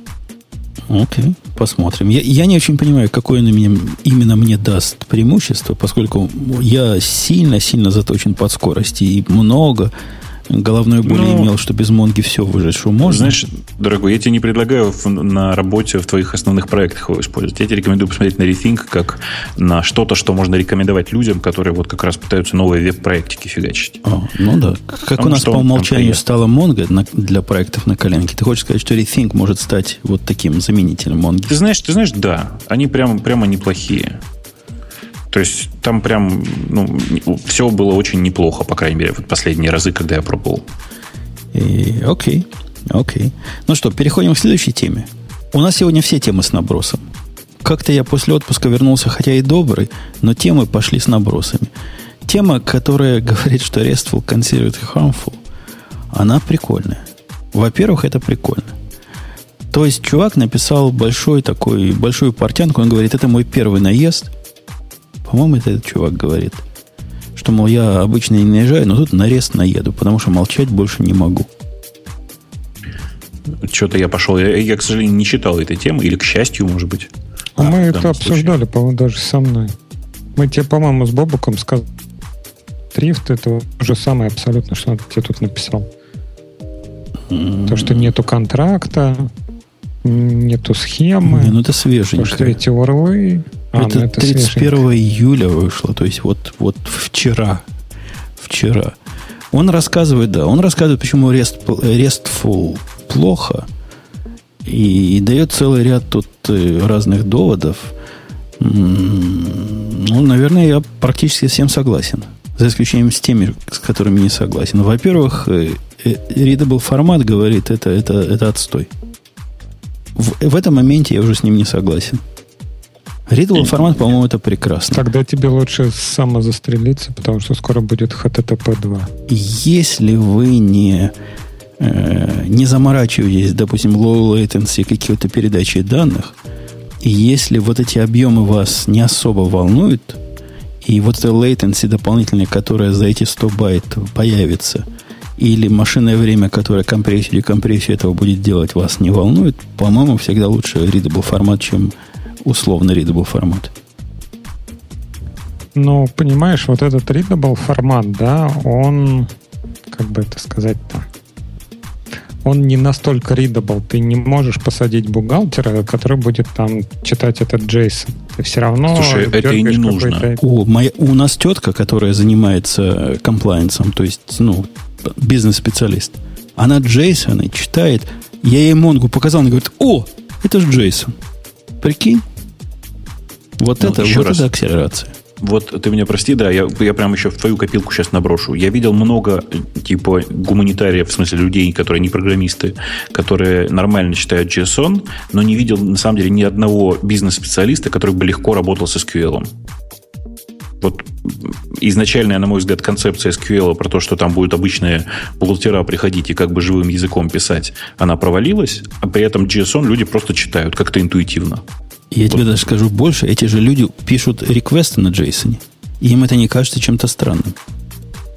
Ну, в, в Монгу писать реквесты на JSON все-таки вот с этими доллар GT и всем этим хозяйством, оно не очень интуитивное, прям скажем. Ну, ну, но они ну, в раз научились.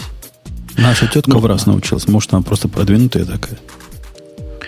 Надо при этом сказать, что для вот этого, для этих запросов монговских очень легко написать визуальный конструктор. Ну, даже он такой довольно простой и интуитивно понятный. 3T Chief, да, которая программа. 3T Mongo Chief. Ага. Рекомендую. Наша тетка в нем и живет. А Intel Shell, который в нем есть, просто самый лучший дополнитель монговских, э, такой autocompletion для Монги, который я когда-нибудь видел. Посмотрите. Он денег стоит для коммерческого использования, но небольших. Страшен, как вся моя жизнь. Конечно, потому что кроссплатформенный, но тем не менее. Слушайте, а у меня тут в бэкграунде внезапно, вот сейчас вы меня поймете мою боль, простите, что я на другую совершенно тему перескочил ненадолго, у меня тут в бэкграунде начал собираться Boost свежий. Брю апдейт, брю апгрейд сделал? Э, не совсем. Ну да, то есть, по сути, да. Как раз я самая просто, тема для подкаста. Я просто думаю, за ближайшие несколько часов он соберется или все-таки нет. У меня тут MacBook Pro. Ну, он часа два, по-моему, собирается, не? Да ладно, ну. избрю. Вы что? Не, если его собирать надо, он, по-моему, часа два собирается. У меня, в смысле, это машина на мелькопитание, а на нем, естественно, все только собирать. А, ну тогда да. Часа два, да. Как Жесть, пойду остановлю. Капитан нашего корабля прощается с вами пойду остановлю, а то вы умрете от шума вентилятора. То есть первый довод о, о том, что это раздутый интерфейс для чтения, он не подходит для межкомпьютерной коммуникации, я отметаю. Отметаю, не, как, ну подожди, подожди, как подожди, в 90% подожди. случаев реального, в тех случаях, когда JSON используется для коммуникации, абсолютно не поменяло бы ничего с точки зрения перформанса или latency или чего хотите, если бы они использовали протобаф. В 10%, где это важно, ну да, ну действительно надо, надо оптимизировать. Но если оптимизировать сразу, это как раз та самая предварительная оптимизация. Преждевременная. Вот, смотри, э, как выглядит такой процесс, э, там, не знаю, дергания вот API на JSON, да? Ты сначала набираешь URL там куда-то в какой-то толзе, Потом тебе надо описать параметры, которые входящие. А как ты будешь описывать? А вот не знаю, наверное, параметры будут описываться как там, не знаю, если это get, то, может быть, они будут описываться в строке, да, а может быть, они будут описываться в теле, а может, они будут описываться в JSON. Но от того, что ты можешь написать это ручками, тебе не станет легче. Для этого проще, там, не знаю, какой-нибудь если трифтовые там, не знаю, GMX обертки или там консоли какие-то, да, то но при этом читабельность тебе ничего не дает. Да дает. Я сейчас... Ну, ты про другое говоришь. Они говорят именно про JSON в виде ответа. А, скорее, скорее, чем запроса. Но в любом случае, я могу какой-нибудь тулзой относительно простой общего назначения протестировать все свои 550 микросервисов, напрямую дернув их с правильными параметрами. Просто вот ну, тут ручками ты тоже напишу, можешь написать, у тебя будет там, не знаю, curl, там, HTTP, чего-то такое, да, а тут у тебя будет написано curl, HTTP, что-то такое, там, э, этот, как он, разделитель, да, и какой-нибудь, не знаю, encode, да, который будет просто разворачивать а, твой а, протокол. А до этого мне надо делать декод для того, чтобы этот, э, человеческие записанные параметры загнать в этот самый JSON request body, да? Я заколебаюсь все это ну, делать. Так, так нет, я и говорю, что у тебя то же самое, то, что ты заворачивать, или тебе нужно заворачивать входящие параметры, которые будут описаны как там. Ну, параметры, так, а зачем? А, а зачем мне нужен, нужен этот геморрой, если он мне не нужен? Ну, так я и говорю, он никому не нужен от того, что у тебя будет читабельность твоего протокола, не будет легче ни тебе, ни кому-то другому. Я не согласен. Я, я, я Повторяю. Слушай, же, подожди, тебя не смущает, что у тебя протобаф нечитабельный? Ты меня говоришь? Да. Не, как ты вообще, я тебе вот уже сказал, как ты собираешься жить через несколько лет, когда будет HTTP 2? Во-первых, меня смущает, что продавав нечитабельный. Так. И мои новые сервисы общаются между собой JSON. В том числе и по этой, не только и по этой причине, это даже, наверное, не 50%, процентов 10. Но в том числе и по этой причине они общаются между собой не протобаф. Ответил на ваш вопрос. То есть ну, смущает. Смущает. Что касается, что касается вот это human readable и human writable, это большой дел.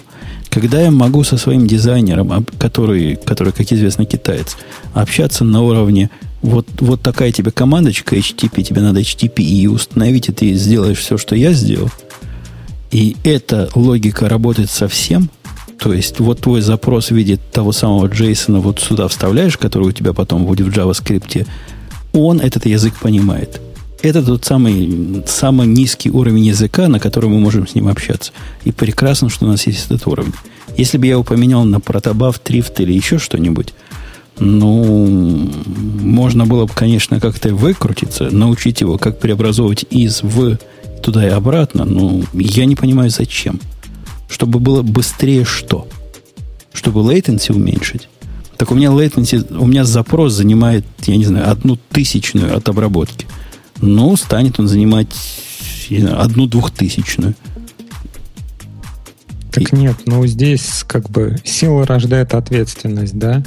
Ты объясняешь этому своему китайцу, что да, ты можешь запихать туда JSON этот китаец берет, пишет там, не знаю, и мешает кавычки двойные с одинарными, или где-то за, запятую забывает. И вот в этой портянке, которую он закидывает внутрь, он пытается там найти ошибку и постоянно тебя дергает за рукав. Типа, а вот, а здесь чего, а здесь чего, а здесь чего, а здесь я не знаю. Так он а здесь вообще точно так передаю. же морочил бы мне голову, если бы он пытался вот эту портянку с ошибкой закинуть в протобаф конвертер – или во что-то еще так такое. не надо, у тебя есть там, не знаю, какой-нибудь протобаф консоль, да, которая выдает там э, менюшка, где один вызвать там, не знаю, load аккаунт, двойка это вызвать там get profile, тройка это вызвать там еще да, чего-то. Конечно, можно, можно писать велосипед для каждого проекта, я согласен.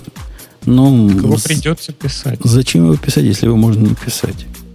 Пока обходимся тем, что на ручками пишет там key равняется value, key 2 равняется value 2, key 3 равняется value 3. Опаньки, оно все в пост пошло. И все дела. Как правило. Но есть, есть что-то в твоем этом самом спиче, я не отметаю его. Но мне кажется, это должны быть более серьезные причины для того, чтобы использовать бинарный протокол.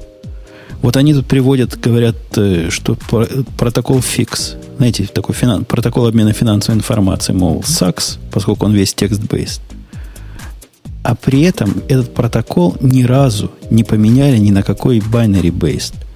И не потому, что индустрия такая тормознутая, а потому, что все ценят, как раз ту самую, все девелоперы ценят ту самую возможность, что можно на него глазами смотреть. Не, ну это важно уметь смотреть глазами. Ну что вы, не согласны разве? Ну, я с тобой согласен, но с, с некоторыми ограничениями. Ты понимаешь, что в, это важно на, как это сказать, на этапе разработки, но после этапа разработки мне без разницы, бинарный он или, или не знаю, такой, как, как JSON. Ну так после этапа разработки, компрессии, декомпрессии, всем этим должен заниматься компьютер. Это не должна быть твоя проблема вообще. Это вообще проблема имплементации. Протокол пусть остается тот же самый. Если мы его умеем э, эффективно сжимать, разжимать, почему нас волнует, что то, что мы сжимали, разжимали, это текст, а не набор бинарных данных? А, че?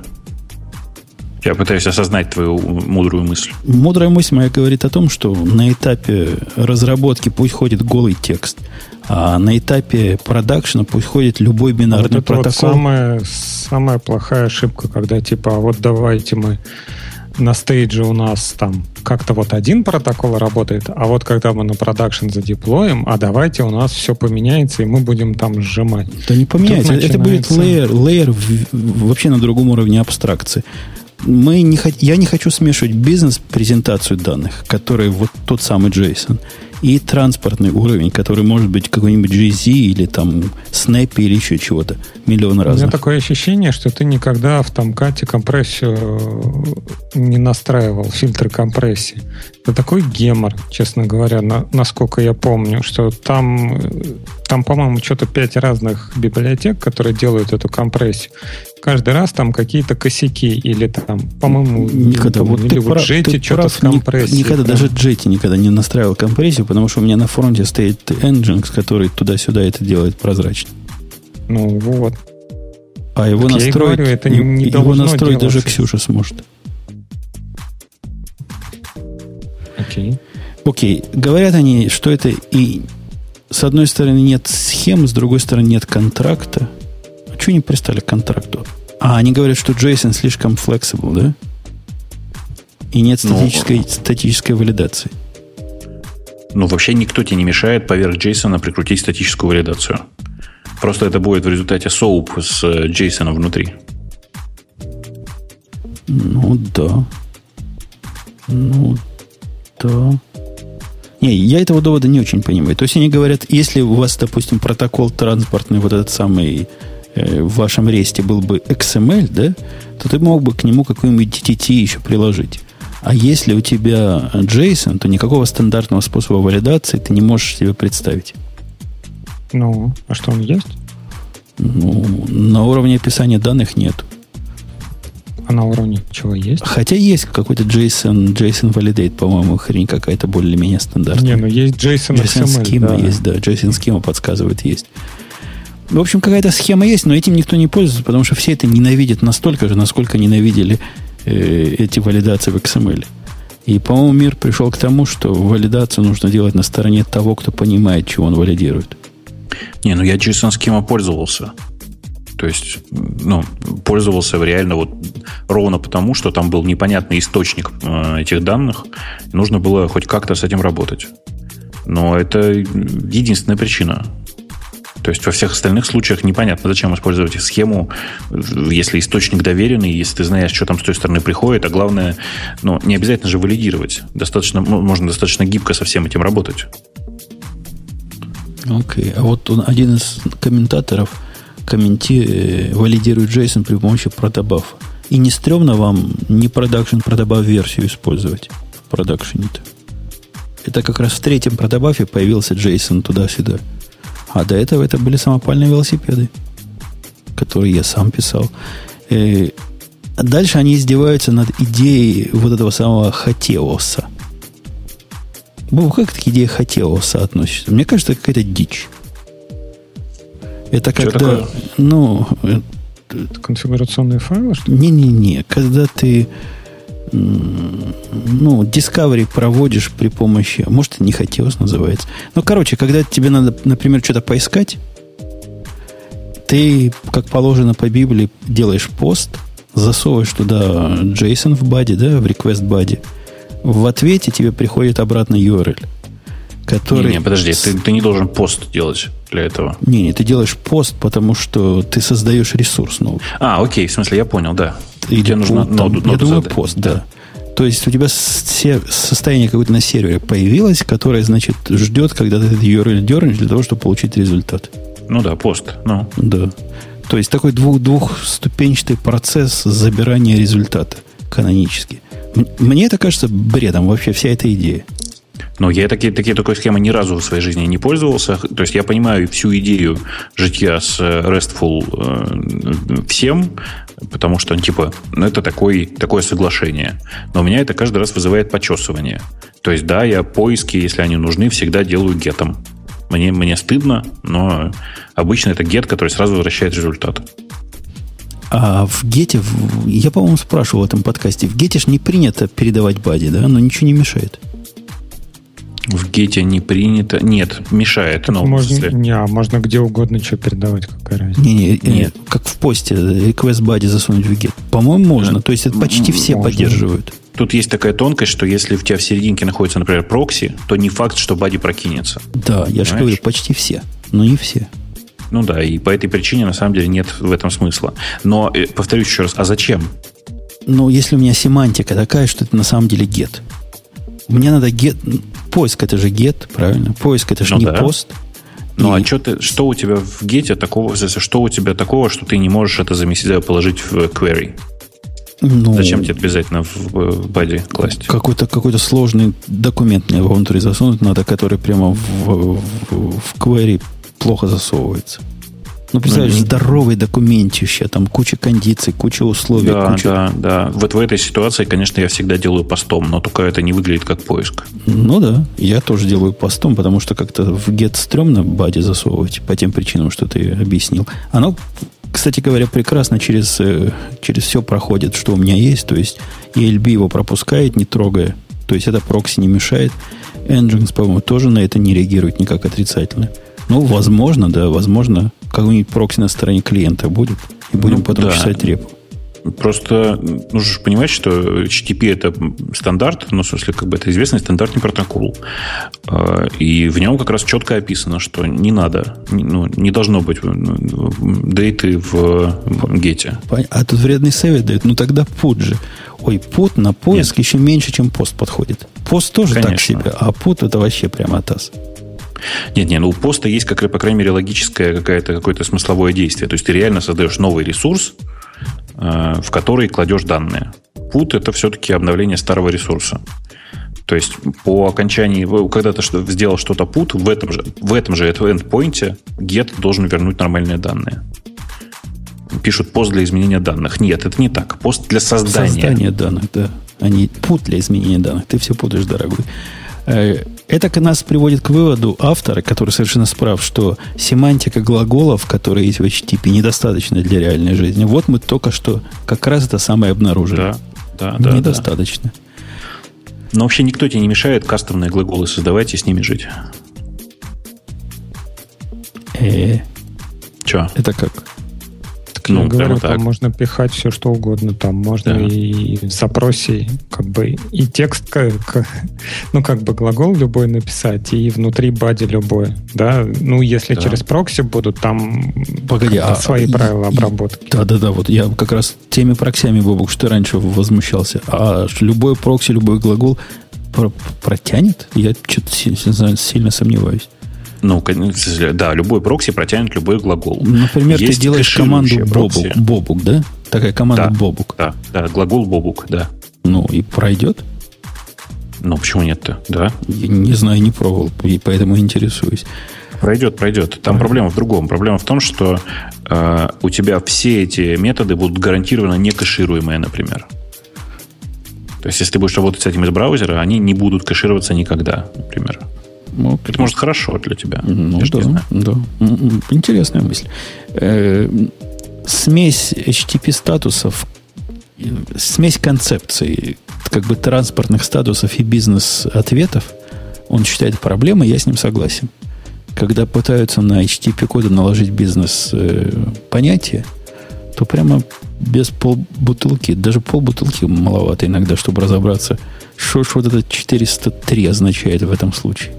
Ну, это к вопросу о валидации. То же самое, если ты не имеешь контакта с разработчиками этой, этого API, да, и то понять, что приходит на вход, то же самое, что и он отвечает на выход. Там, если у тебя, не знаю, аккаунт, не знаю, нет денег для провода транзакции, это что у нас, bad request или это там какой Нет. Expectation payment, не тот? Pay, payment, payment required, есть специальный ответ у HTTP.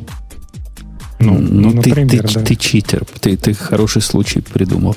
А когда, например, вызывают метод, который упал по каким-то ограничениям, это что, internal error или если validation упал, request? Если он упал именно, упал, да, сам по себе? Или что? Ну, упал это по логике, по какой-то логике внутренней.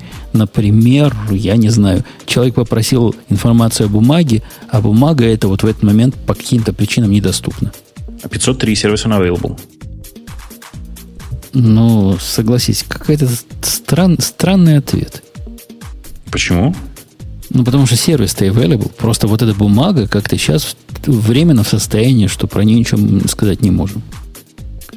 Не, ну здесь опять же как бы convention, да, то есть ты подразумеваешь то, что ты там знаешь, ты поговорил с разработчиком, да, разработчик тебе сказал, что вот э, возвращай 503, если там бумага в данный момент недоступна. И ты вот с этим знанием, ты знаешь, о, окей, тогда я знаю, что можно долбиться несколько раз, например, повторять там каждую секунду и ждать, пока она не станет доступна. А если у тебя нет этого знания, ты один раз 503 э, там послал, и все, и весь интерфейс ты вешаешь, типа, а, у меня система, сервер там удаленный сломался, я не знаю, что там такое. Мне вот. кажется, это, это вообще вредная идея. Вот вся идея использования HTTP-кодов для э, с, описания состояния бизнес-ответов какая-то больная идея. Их надо как-то иначе описывать. Нет, безусловно. Еще раз, э, эти HTTP-коды, они же появились во времена, когда люди писали на Plain C и в качестве сообщения об ошибке возвращали отрицательное значение. Ты же помнишь. Ну вот, как бы это, это, это оно. Конечно же, нужно заводить нормальную другую схему для возврата ошибок. Ну, Конечно же. По большому да. счету, мне бы хотелось бы иметь один код, который назывался бы application error – и в нем были бы все детали в, в баде, в этом, в JSON. Что, собственно, не так пошло, и почему не так, и внутренний код ошибки, и что угодно. Ну, в смысле, я так и делаю, 400 это называется. Ну вот, это правильно, но это не RESTful way. way. Это другой, это совершенно, это не, way. совершенно не RESTful, но, повторюсь еще раз, следовать всем рекомендациям RESTful, точнее, всем требованиям RESTful не надо. Это сложно очень. Ну, а зачем тогда он нужен? Ну, в смысле, в RESTful есть довольно разумные соглашения. Конечно же, он в чистом виде не нужен, на мой взгляд. Но там есть довольно разумные соглашения, которые мы все уже давным-давно приняли и с ними работаем. Ну, что если создаешь чего-то... Вот даже соглашение 201 возвращать, когда создаешь что-то, оно мне тоже кажется больным. То есть created возвращать на, на то, что твой бизнес-объект создался, мне кажется бредом. На мой взгляд, 200 и все. На Что? мой взгляд, надо либо 200, либо 400. Все, больше ничего возвращать не надо. Ну, так и есть. В смысле, ты 200, а в баде возвращаешь уже... Ну, так типа... положено 201. По твоему соглашению положено 201. Да нет, еще раз. В смысле, я к тому, что там есть очень много рекомендаций. Всем из них следовать не нужно. Если тебе кажется, что в данной ситуации тебе удобно работать с 201, ну, работай с 201. В чем проблема? Окей, тогда... Жень, помнишь, была такая, типа, здесь играем, здесь не играем, здесь мы рыбу заворачивали, здесь мы не это. Так и здесь. Вот это то, что тебе надо, ты берешь то, что тебе нравится, например. Э, Следует, я, я из твоего спича, Бобук, не понял, какие именно из соглашений ты находишь полезными. Какие из соглашений я нахожу полезными? Ну, например, соглашение о том, что для создания ресурса нужен пост, а для обычного доступа и для, для чтения айтема нужен get, вполне себе нормальное. Это тоже стрёмное, потому что да мы, мы уже с тобой пост оба используем для поиска, который не является созданием объекта. То есть мы уже нарушаем это соглашение, которое ты считаешь правильным. Эм, я это делаю в первую очередь, еще раз, да, так иногда происходит, но единственная причина, почему это сейчас происходит, связана с тем, что все это работает поверх HTTP, у которого есть ограничение на длину get-запроса. Это единственная причина. Другой нет. Люди, вы сами послушайте, что вы говорили. Вы сначала меня убеждали, что типа как все круто, что у нас стандартные методы, а потом выясняется, что вот один считает, что надо сначала get, потом put, другой считает, что надо put, сначала get. А нету стандарта, и не нужен этот readability, и ничего этого не надо. Это все иллюзия, и не знаю, какие-то конвеншены, которые, опять же, не утверждены и принимаются не всеми. В смысле? Convention — это такая штука, которая как бы и не нужно, чтобы принималось всем. Это RFC, понимаешь? Ну, я и говорю, вот Женя мне тут убеждал, что вот типа он научит китайца, как, как посылать там запросы, да, и китаец сможет в любую систему долбиться и смотреть, что там будет. А тут выясняется, что эту систему, оказывается, написал такой крутой чувак, как Бобок, который считает, что по его конвеншену там сначала надо посылать get, а потом put. А китаец не может сразу put послать. Ему сначала надо get. И никто ему этого не объяснял, потому что все стандартное, все же, все же обычное, все же у всех одинаковое. Ну, у тебя логика-то в чем? Ты говоришь, давайте тогда вообще никакого стандарта не придерживаться. Ну, так так оно и есть, по сути. Нет, я говорю, давайте люди... придерживаться стандарта, называется он Трист. Трифт не стандарт. Ну, он окей, физически прото... никогда не станет. Ну, протобаф ну, никогда физически не станет. Я утрирую. Я утрирую. Не, ну подожди, подожди. Я про трифт мало могу что сказать, но про протобаф я могу много чего порассказывать. И в каком месте протобаф хоть как-то относится к теме нашей беседы, за исключением бинарного протокола обмена? Где еще RPC, так мы про RPC вообще еще даже не начали говорить. В каком месте ну, протобаф заменяет REST? Ну, RPC. Ну, то есть, я даже не знаю, где начать возмущаться. То есть ты реально пред, предлагаешь, предлагаешь вместо того, чтобы использовать request-response модель, которую мы здесь обсуждаем, которая, собственно, REST, и которая этот RESTful поэтому и рулит всем миром, потому что он такой простой, как дверь, и всякий может пользоваться. То есть ты говоришь, нет, мы будем генерить прокси. В этом случае, в случае протобаф это не прокси. Будем генерить код, устраивать кода generation на каждой стороне.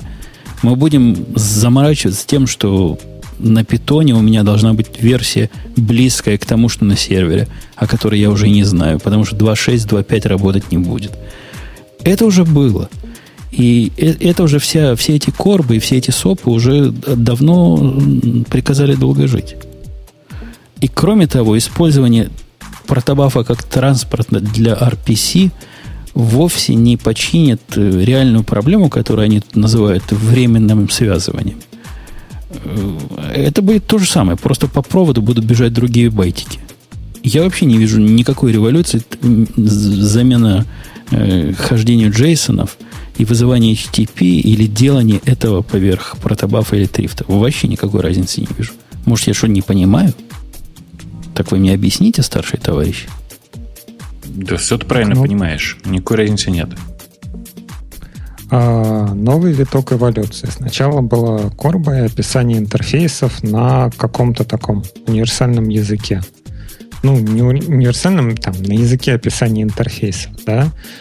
Э, постепенно это все упрощалось, упрощалось через СОП и через все это пришло к ресту, потому что все устали от этой, от этой сложности. Да, сейчас мы прошли кресту, который простой, как дверь. Выяснилось, опять же, что вот за этой простотой, опять же, проблемы. Нету схемы, нету валидации какой-то статической, ничего нет. Сейчас вот новый виток пошел, да, ну окей, да, можно это сказать, что это Corbat 2.0 это какой-то там, не знаю, новый виток эволюции, когда ты описываешь интерфейсы на там, окей, и генеришь для него обертки. Но люди почему-то возвращаются к этому. Не всем подходит REST, не всем подходит эта модель разработки, когда ты можешь все, все что угодно туда закинуть. Кому-то хочется и документацию почитать, кому-то хочется понять, что там происходит и что можно посылать, и что нельзя. О, окей. И в, в REST ничего не мешает реализовать эти валидаторы на стороне либо отправителя, либо получателя, правильно? И, собственно, за это как раз мир и любит то, что ты... Ну, валидаторы чего? Валидаторы данных. Валидаторы того, что... Причем валидатор же это вещь довольно сугубо бизнесовская. То есть то, что версия 1 проходит, версия 2 может уже не проходить.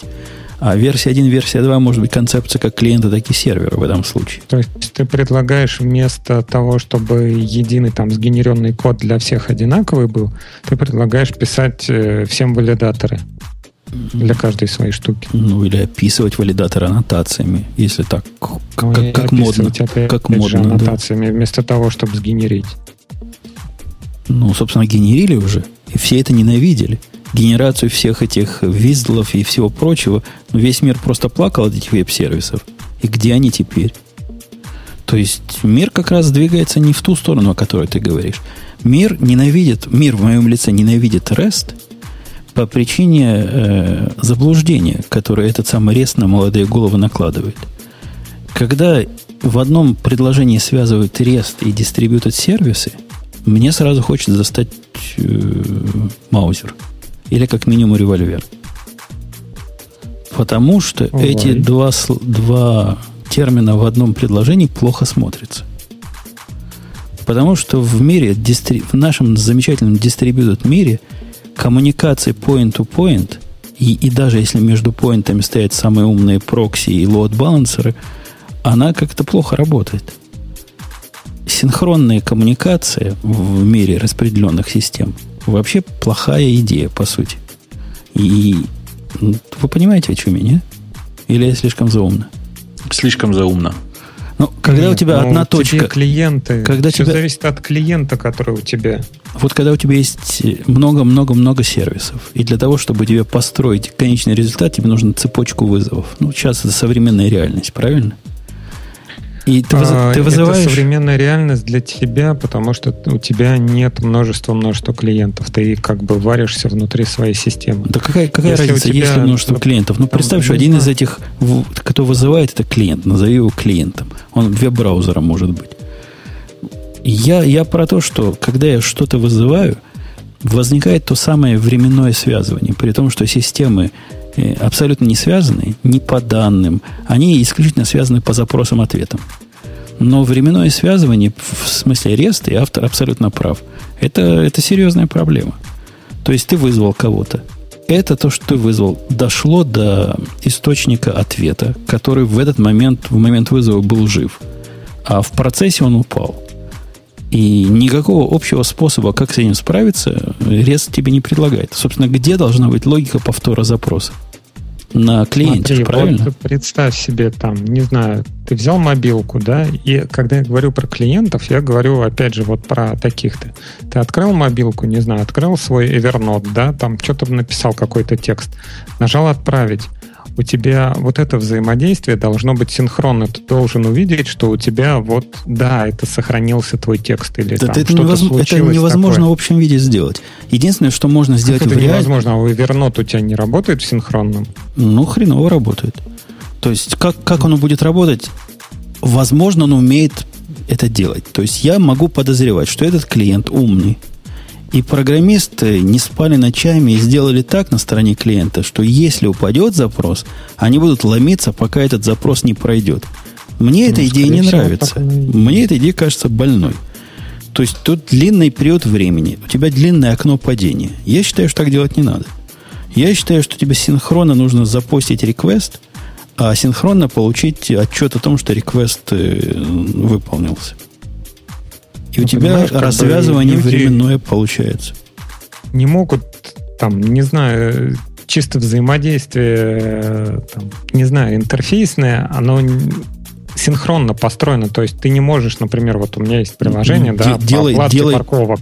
Делай ты не можешь прийти это, в нем, делай нажать полинг, кнопку, делай полинг сервису, который будет тебе статус возвращать.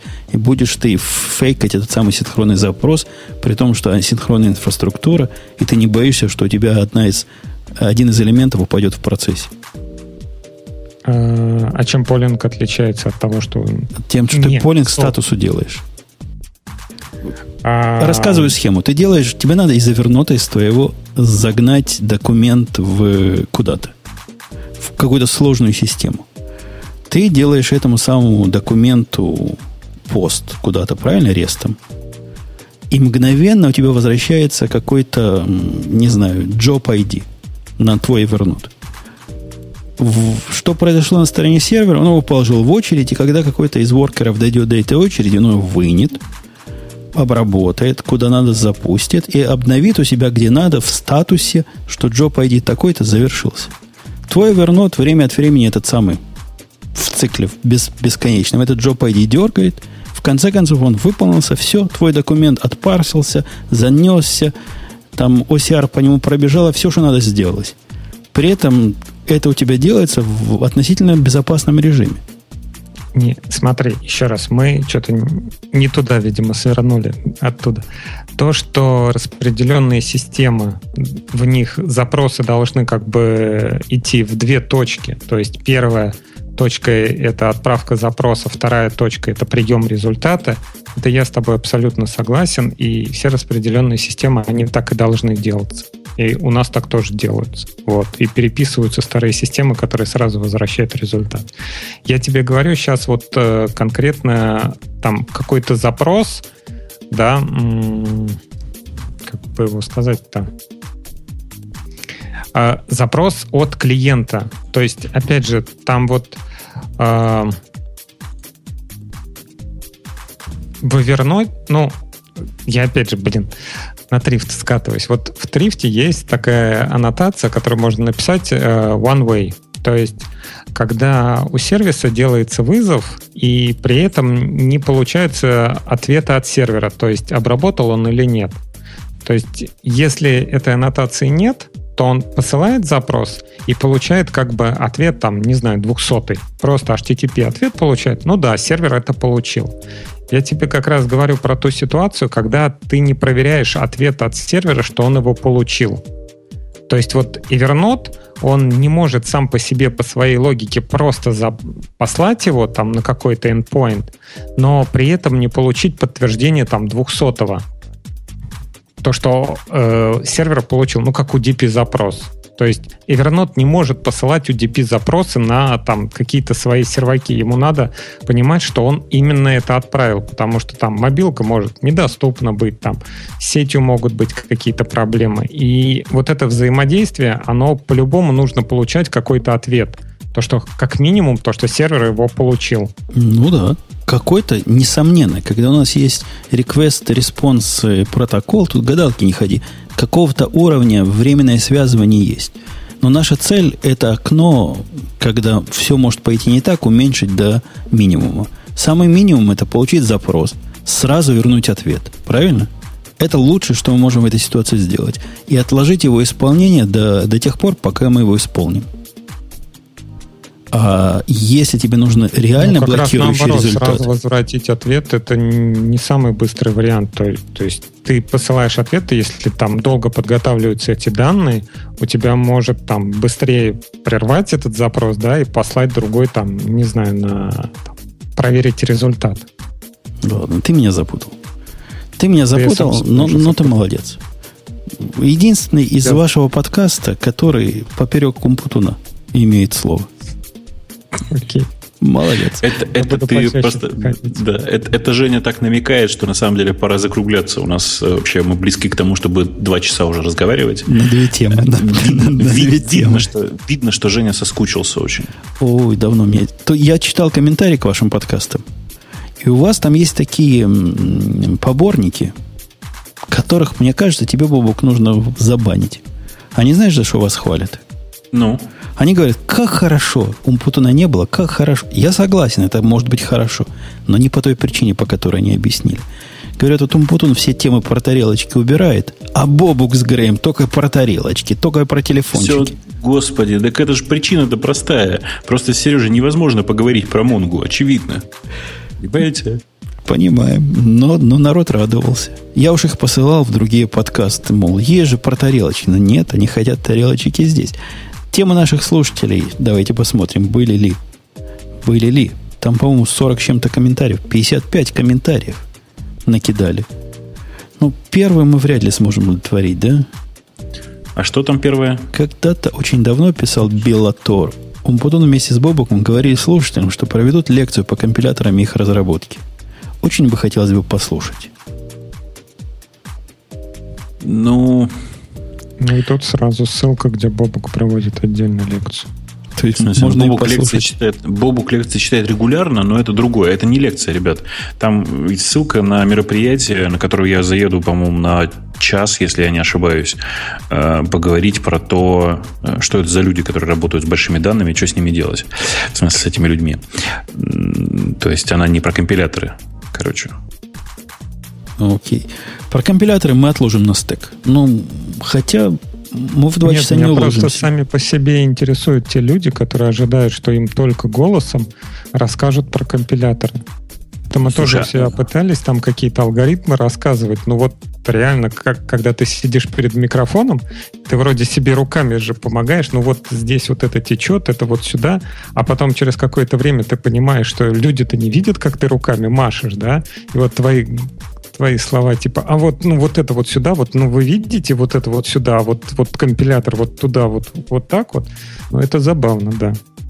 Слушай, ты, мне кажется, просто недостаточно активно жестикулировал. Когда я жестикулирую, то все слышат, что именно я жестикулирую. В какую сторону поднялся палец? У нас это было, да. по-моему, два семестра теории компиляторов и, по-моему, две толстых методички. Поэтому, действительно, рассказать в два часа это искусство доступное, по-моему, нам с тобой. Но надо готовиться к такому. Ну да. Ну, это как студент методичка есть, идем сдавать. И, окей, Windows здесь поступил в продажу. Молодцы, молодцы, красавцы. Мой VMware отказался. Говорит, что-то твоя винда, говорит, не виндовая какая-то. Какой-то у тебя компьютер, у тебя VGA не VGA и вообще не могу обновиться. Поэтому я как дурак на Windows 7. Эм, да, бывает. Я тут, пока ты все говорил, э, говорили вы тут, я решил посмотреть твой Монгачев, вот этот вот, который ты так хвалишь. No. Ну. Веришь, веришь, нет? У меня там в э, одной из э, баз коллекция начинается с значка коммерческая, ну, в смысле, собаки. Так эта твоя замечательная приблуда говорит буквально следующее. Ой, какой-то тут неправильный формат коллекции, я упало. Ну, а что ты такой? Ты еще минусы бы в коллекции засунул, если хочешь себе проблем. У меня такое тоже есть. Ну, молодец. Сам себе Буратино злой. А скажи мне еще один какой-нибудь тул такой визуальный или не визуальный, который умел бы их время аджастить. Он ISO Date умеет показывать в твоей таймзоне. Уже за это им памятник при жизни на родине героя поставить надо. О, это, кстати, круто. Это я не знал. Хорошо, посмотрю. Вот там есть в опциях можно установить свою таймзону. Так, Windows 10 поступила в продажу. Ребята, это тема для следующего выпуска. В гиковском я прям специально вообще ни слова не стал говорить. Нет смысла. Нет смысла. Intel и Micron заявили о технологическом прорыве в сфере производства памяти. Хм, что за прорыв? Я не знаю, я, если честно, саму тему не читал, но могу предположить, что они в очередной раз э, открыли новую технологию с квантовым э, джабер-джабер бла-бла, которая, короче, позволяет им не, сильно 3D. упаковывать память. А, ну 3D, 3D. тоже, да. Тоже 3D. тема, да. Окей. Okay. Ну, нанотехнологии обязательно должны быть. И 3D вместе это получается телевидение высокой теткости. 4К. 4К 3D память. Скала не до продакшн, ты уже ответил, что... В смысле? Там все правильно. Для того, чтобы на скала писать, нужна группа из 20-30 единомышленников. Она есть. Ну, что? Вы всех скалистов всосали русских. Ты знаешь, интересно, что те люди, которые, как мне, как, как мне казалось, наиболее, наибольшие приверженцы скалы, уже на скале не пишут, мне кажется. Ну, по крайней мере, у меня такое ощущение.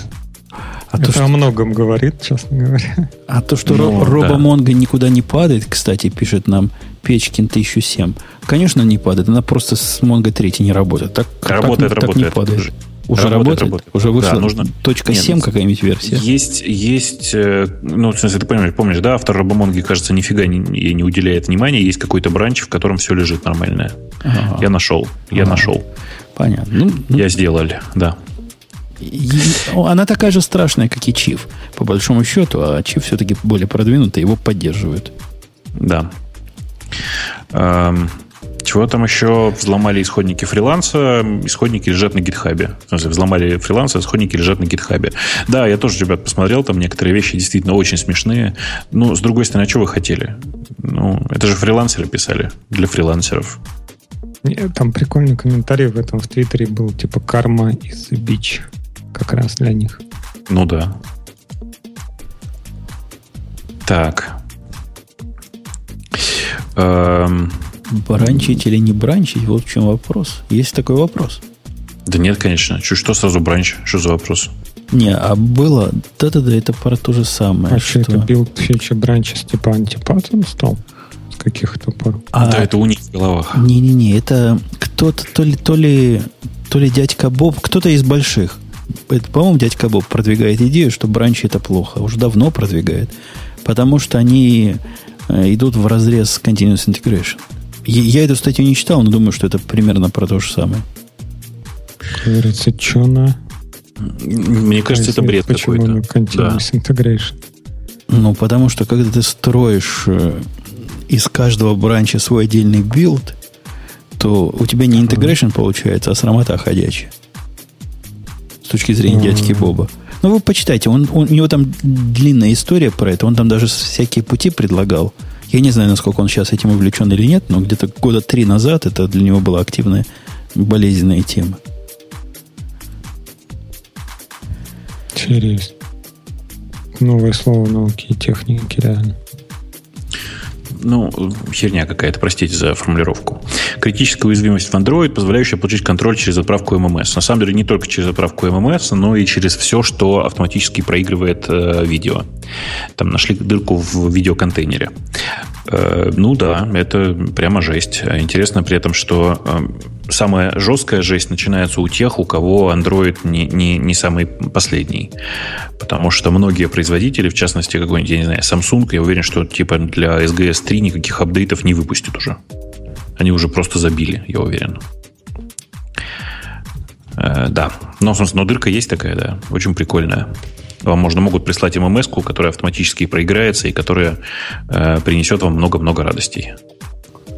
OpenSSL уязвимость, по-моему, в прошлый раз обсудили, нет? Или это уже новое появилось с тех пор? Это новое это новая дырка, ну, как бы она будет... Еще раз, ребята, OpenSSL сейчас э, место, которое очень пристально исследует все подряд, всем очень интересно туда пробраться. Причина простая. Ну, вы знаете, да, что типа многие security дырки, особенно в, место, в штуках, которые э, связаны с передачей информации, ищутся двумя разными типами людей. Одни это люди, которые кормятся от государства, другие это люди, которые кормятся от э, интернет-провайдеров. Потому что и тем, и другим крайне интересно, чем же вы таким занимаетесь. Ну вот сейчас огромное количество людей наняты для того, чтобы находить дырки в SSL, в HTTPS, в, во всем, что связано с вашим э, жизненным циклом в интернете. Сейчас какое-то время всех будет колбасить. О, Ничего смотри, не смотри, новость, которую я упустил, о том, что 3.5 Меркуриал зарелизился. Надо будет внимательно пойти поглядеть. Давно не было больших релизов в, в Меркуриле. Пойдем ну, посмотрим. того же порядка, что и винда 10 зарелизилась. Ну, не знаю. Нет, наверное, все-таки чуть больше... Как чуть больше про этот выпуск можно было поговорить, но я просто смотрю на список изменений, он какой-то слишком большой. Да, причем надо же еще релиз кандидаты трогать. Да, и посмотрите, кстати, обратите внимание, что ссылка это на All My Changes, это э, сервис одного очень хорошего человека, который ради интереса трекает изменения в большинстве open source проектов. В смысле, проект прикольный. Да, я, я фоллую, по-моему. Вот этот конкретно я фоллую, и, по-моему, консул я еще там фоллую. Что-то там ага. хожу, хожу туда. Удобная Похаживаю. хрень. Похаживаю. Похаживаю, да. Удобная хрень это у нас позитивная рекомендация. Domain Driven Design, тролля поля. Что-то как-то. Это, видишь, интересная тема еще. Я тут на Монге залез. И сейчас на, на, на Меркуриле застрял. Тик-тик-тик, очередная уязвимость, Amazon. Да вроде все. Настоящие senior девелоперы были. Domain Driven Design, пам-пам-пам. Слушай, да, пока там все это, значит... Эм, нет, короче, все скучно. Я посмотрел, все реально скучно. Эм, про этот самый, про чуть-чуть про Docker, раз уж мы сегодня про это не говорили. В Synology, пока тебя не было, я тут всем рассказывал, в Synology сделали настоящую поддержку Docker а. Знаешь, для чего она? Она для того, чтобы ты мог это не для разработки, разумеется, а для того, чтобы нормальные люди могли установить э, типа кастомные всякие хитрые приложения, которые там будут работать. Ну, типа, хочешь проксю? Ну вот, скачай, короче, запусти здесь имидж э, с э, докерный имидж с проксей, которая прямо запустится и сразу будет работать. Ну и всякое такое. Понимаешь, да? Ну, Очень... delivery формат такой. Ну да, очень прикольное такое решение, и удивительно, что пока никто, кроме Synology, из вот этих игроков, которые делают домашние сервера, ничего такого не сделал. И это очень прикольно. Я тебе еще тогда говорил, врываясь в подкаст стремительным домкратом, брось ты свой Synology, купи нормальный HP микросервер. Ты знаешь, я на него смотрю. С этим HP микросервером у меня одна проблема. Хороший, он слишком дорогой. Если в нормальной конфигурации он стоит почти э, там чуть больше тысячи. Кстати. Да не, не стоит он столько. Ну, я не знаю, ты память золотую в него ставить собираешься? Память на работе укради, у вас там наверняка поломанных серверов куча. Хорошо. Молодец, да, не говорите. Ну и ладно, заимствую. Я взял с работы со старых серверов и память, и, и диски, и стоил он мне вот эти самые 650 долларов, по-моему. А есть у него ограничения по количеству памяти? 16. Ну, это очень мало. Ну, это же очень мало. Ну, да, ну, ну, ну, это же маленький домашний сервер. Они не хотят каннибализировать сегмент более да дорогих. Никто, никто не занимался какими-нибудь хаками, чтобы там типа 64 воткнуть. Нет, никто вот это не смог. Я, я, я изучал этот вопрос. Очень обидно. Прямо очень обидно. Ну, ладно, что делать? Как раньше а, это называли? Цель натянутый сервер. В смысле? В смысле, целиком стянутый? Ну, ну как да. это? Раньше был цельно да. тянутый телевизор, так теперь да, цельно да, тянутый да. сервер.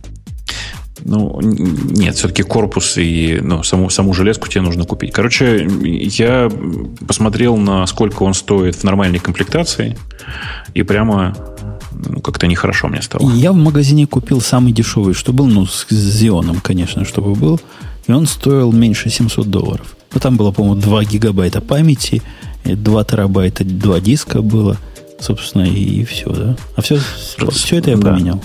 Спрашивают, сколько памяти в моем Synology. В моем Synology вообще 2, 2 гига. Но проблема в том, что э, мой Synology, он и не используется как настоящий сервер. Понимаете? То есть хочется как раз настоящий сервер. И поэтому, конечно, хочется побольше памяти. То есть, короче, что меняют проц еще на Xeon? То есть купить с Pentium, поменять на Xeon, до такого я не дошел. Не, ну это уж перебор, конечно. С рабочего да. вытащить на работе Xeon. Это сразу заметят. Вот если вы память вытаскиваете, это... Женя, откуда у тебя на работе сервера? У тебя же все на Амазоне. Ну, они же без... Я один раз поехал в отпуск. Год назад.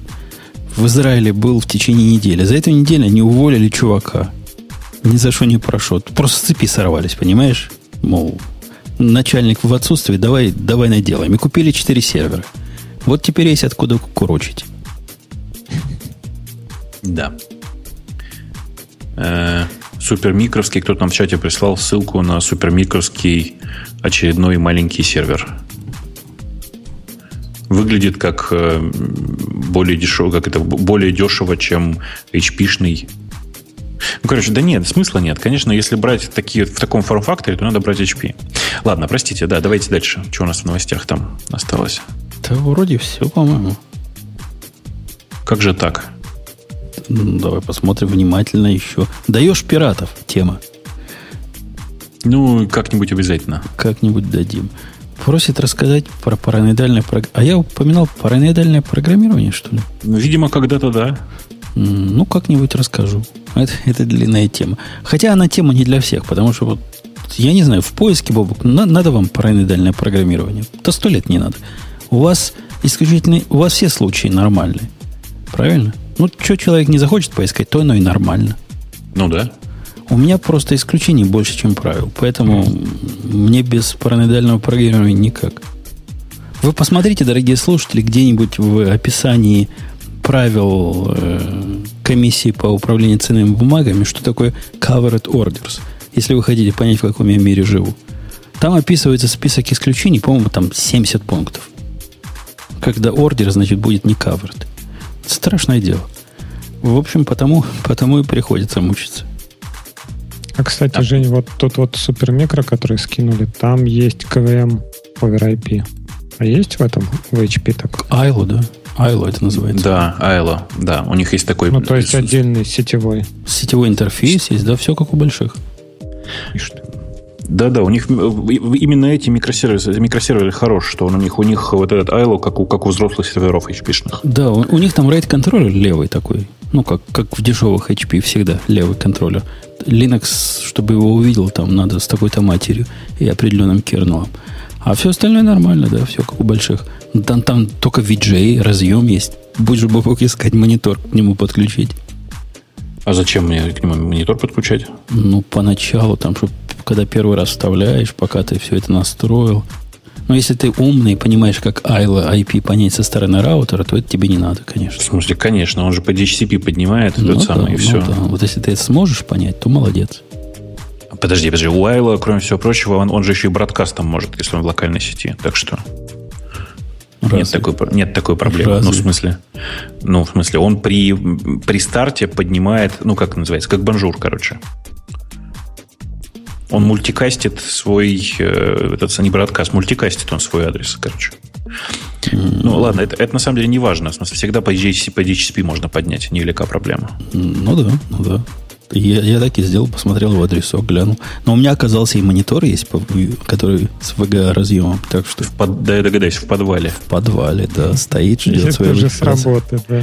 Последний, последний, причем вот была куча стояла этих мониторов, и один остался. Куда все делись, не знаю. Да. Ну что, что, пора крутить э, шарманку и вообще просто уже заканчивать всю эту замечательную катавасию, с учетом особенно того, что у нас еще есть обязательное слово от спонсоров. Вообще, кстати, надо добавить спонсоров. Как-то у нас мало спонсорских, э, спонсорских роликов вообще в эфире. И все время одни и те же, одни и те же, но, но мощные. Да, это шоу создано при поддержке Digital Ocean. Digital Ocean – провайдер доступного облачного хостинга. Всего за 55 секунд и 5 долларов в месяц вы можете создать свой облачный сервер в одном из дата-центров, расположенных в Нью-Йорке, Сан-Франциско, Амстердаме и Сингапуре, и управлять им с помощью простой, интуитивно понятной панели управления или воспользоваться мощным мощным API. Начните прямо сейчас. Введите промокод радиодефис при регистрации и получите 10 долларов бонуса на аккаунт.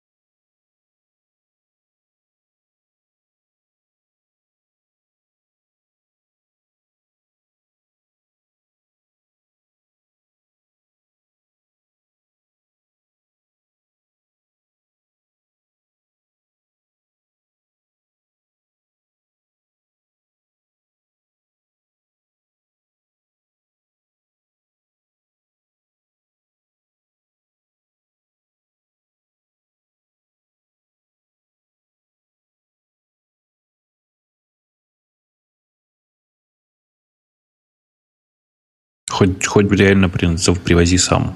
Да, приезжай, забирай. У нас тут они прямо загружают. Я, я его в магазине купил. Пришел прямо в Tiger Direct, который в Напервиле есть. Говорю, хочу такой. Чувак пошел на склад, полчаса не было, принес. Прям не ошибся. Говорит, вы, сэр, первый, кто такой захотели? Ну вот, пожалуйста, берите.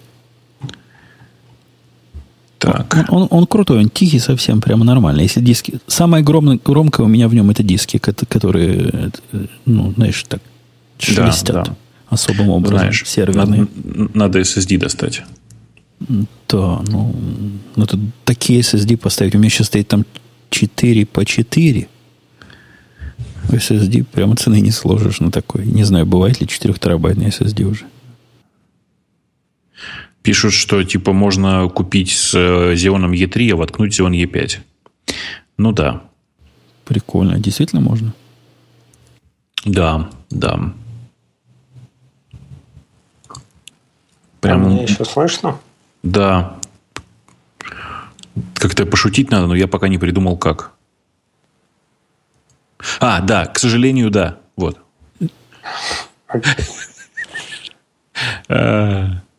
Купить, Умно. Купить пустой, а по-моему, то. не продают пустые. А? Тебе предлагают купить пустой, а потом Е5 отдельно воткнуть. Не-не, продают, конечно, пустые. Ну, в смысле, можно купить э, этот самый. Купить... Э, а, нет, подожди. Ну, купить него... целеронный и потом воткнуть не получится. Так у него Это разъем, наверное, другой. Разъем не той системы нужно добавить.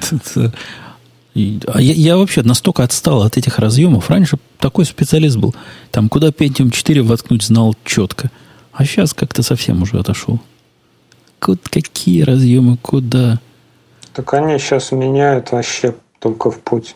не, успеваешь, не успеваешь за ними. Супер микро мини тауэр вот еще некоторые рекомендуют. А, не знаю. Мне хотелось бы, чтобы он был тихий. Зачем-то мне хотелось бы, чтобы он был тихий. И вот этот Ты знаешь, у них корпуса тихий. примерно одинаковые, на самом деле. Супер микро.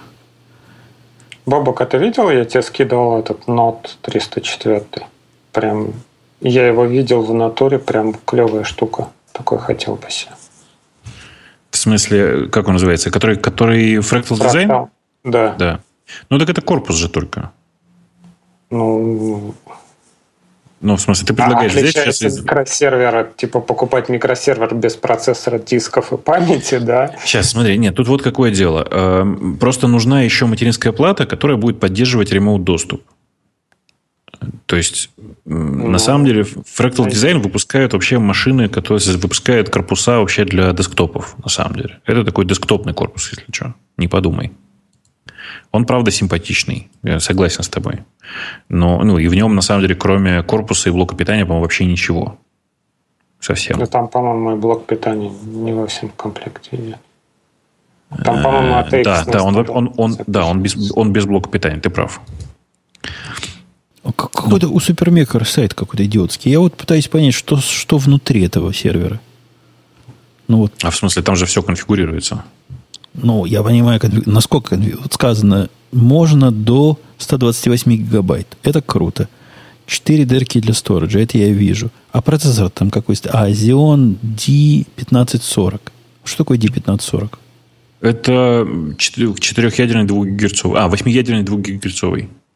О, ну неплохо. Вон, слышь, Бобок, тебе пишут. Ты отстал Что? от жизни. Уже в CPU встраивают IP KVM.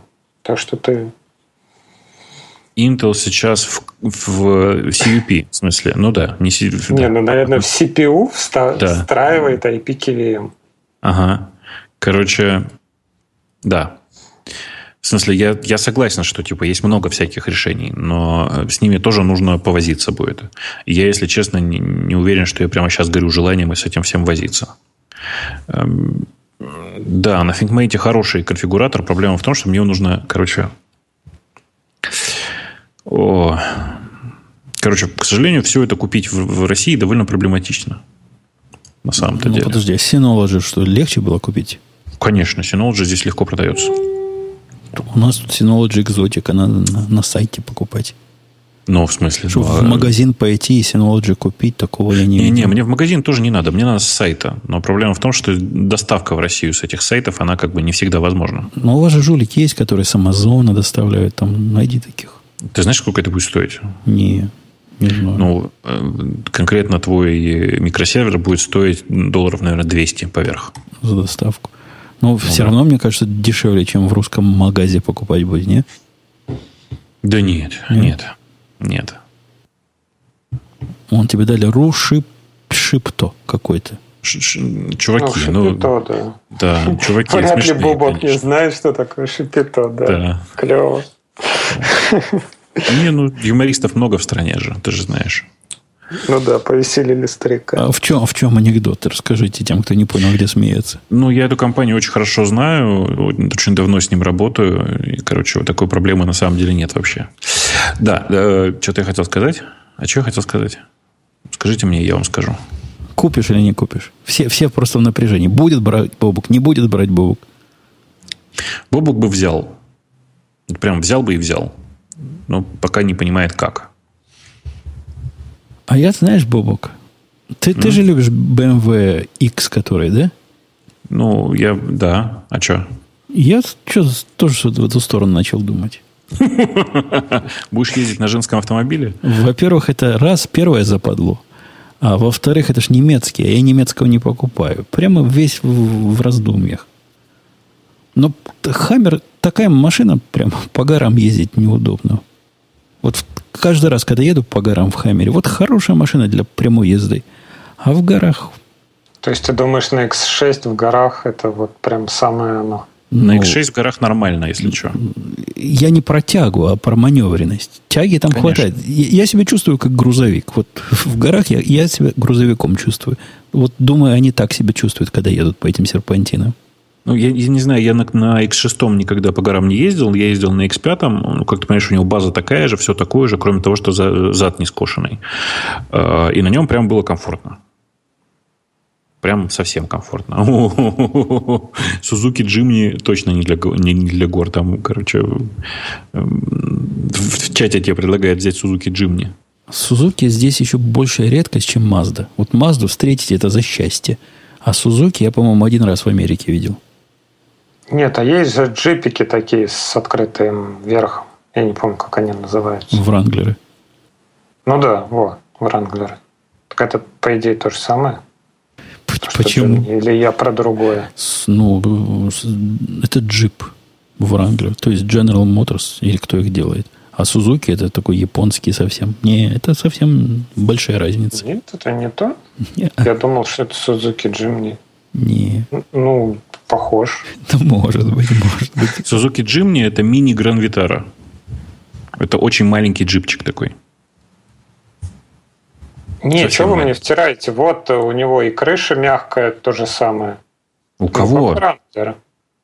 Нет. Вот Jimny и... У Джимни не мягкая. Ну, то есть она мягкая, но она все-таки из железа, прости. Ну, блин, где он? Сейчас. Только что он мне открылся. А, вот он. Ну, присылай ссылку. Ну, вот я, Засылай я его оркестр. открываю. Ну, какой-то Сузуки. Он имеет то- столько же общего с Вранглером, сколько, я не знаю, Honda Civic имеет с Вранглером столько же общего. Прямо совсем, совсем не Вранглер. Ну, и прям сайт ГРИС, типа. Все, все дела. Это, обрати внимание, там специально для тебя чуть ниже написано. То, что ты, то ссылка, на которую ты прислал, это Сузуки Джимни Кабрио. Это Ну, спецверсия. Понимаешь? Он, он похож, как, как будто как Вранглер сделан для индийского рынка. Вот я такие в Индии представляю, наверное, ездят. Я почему-то подумал вот как раз про вот этот Джимни, что он такой с открытым. Как... Нет, нет. Окей, нет. если он кабриолет, ну пусть они считают, что это кабриолет. Это, это кабриолетная версия. Вообще нормальная, она другая, конечно. Да. Э, Что, граждане, мне кажется, пора Пойдем, расходиться. Пойдем, Сколько да, можно пойдем. уже? Я, да. я- я согласен. На, на, ра- на пиратов не наговорили, ну хотя бы что-то. Нет. Да. Вот, смотри, вот как раз Ну, концепт 13 года. Стилистики Хаммера. это страшно, как вся моя жизнь.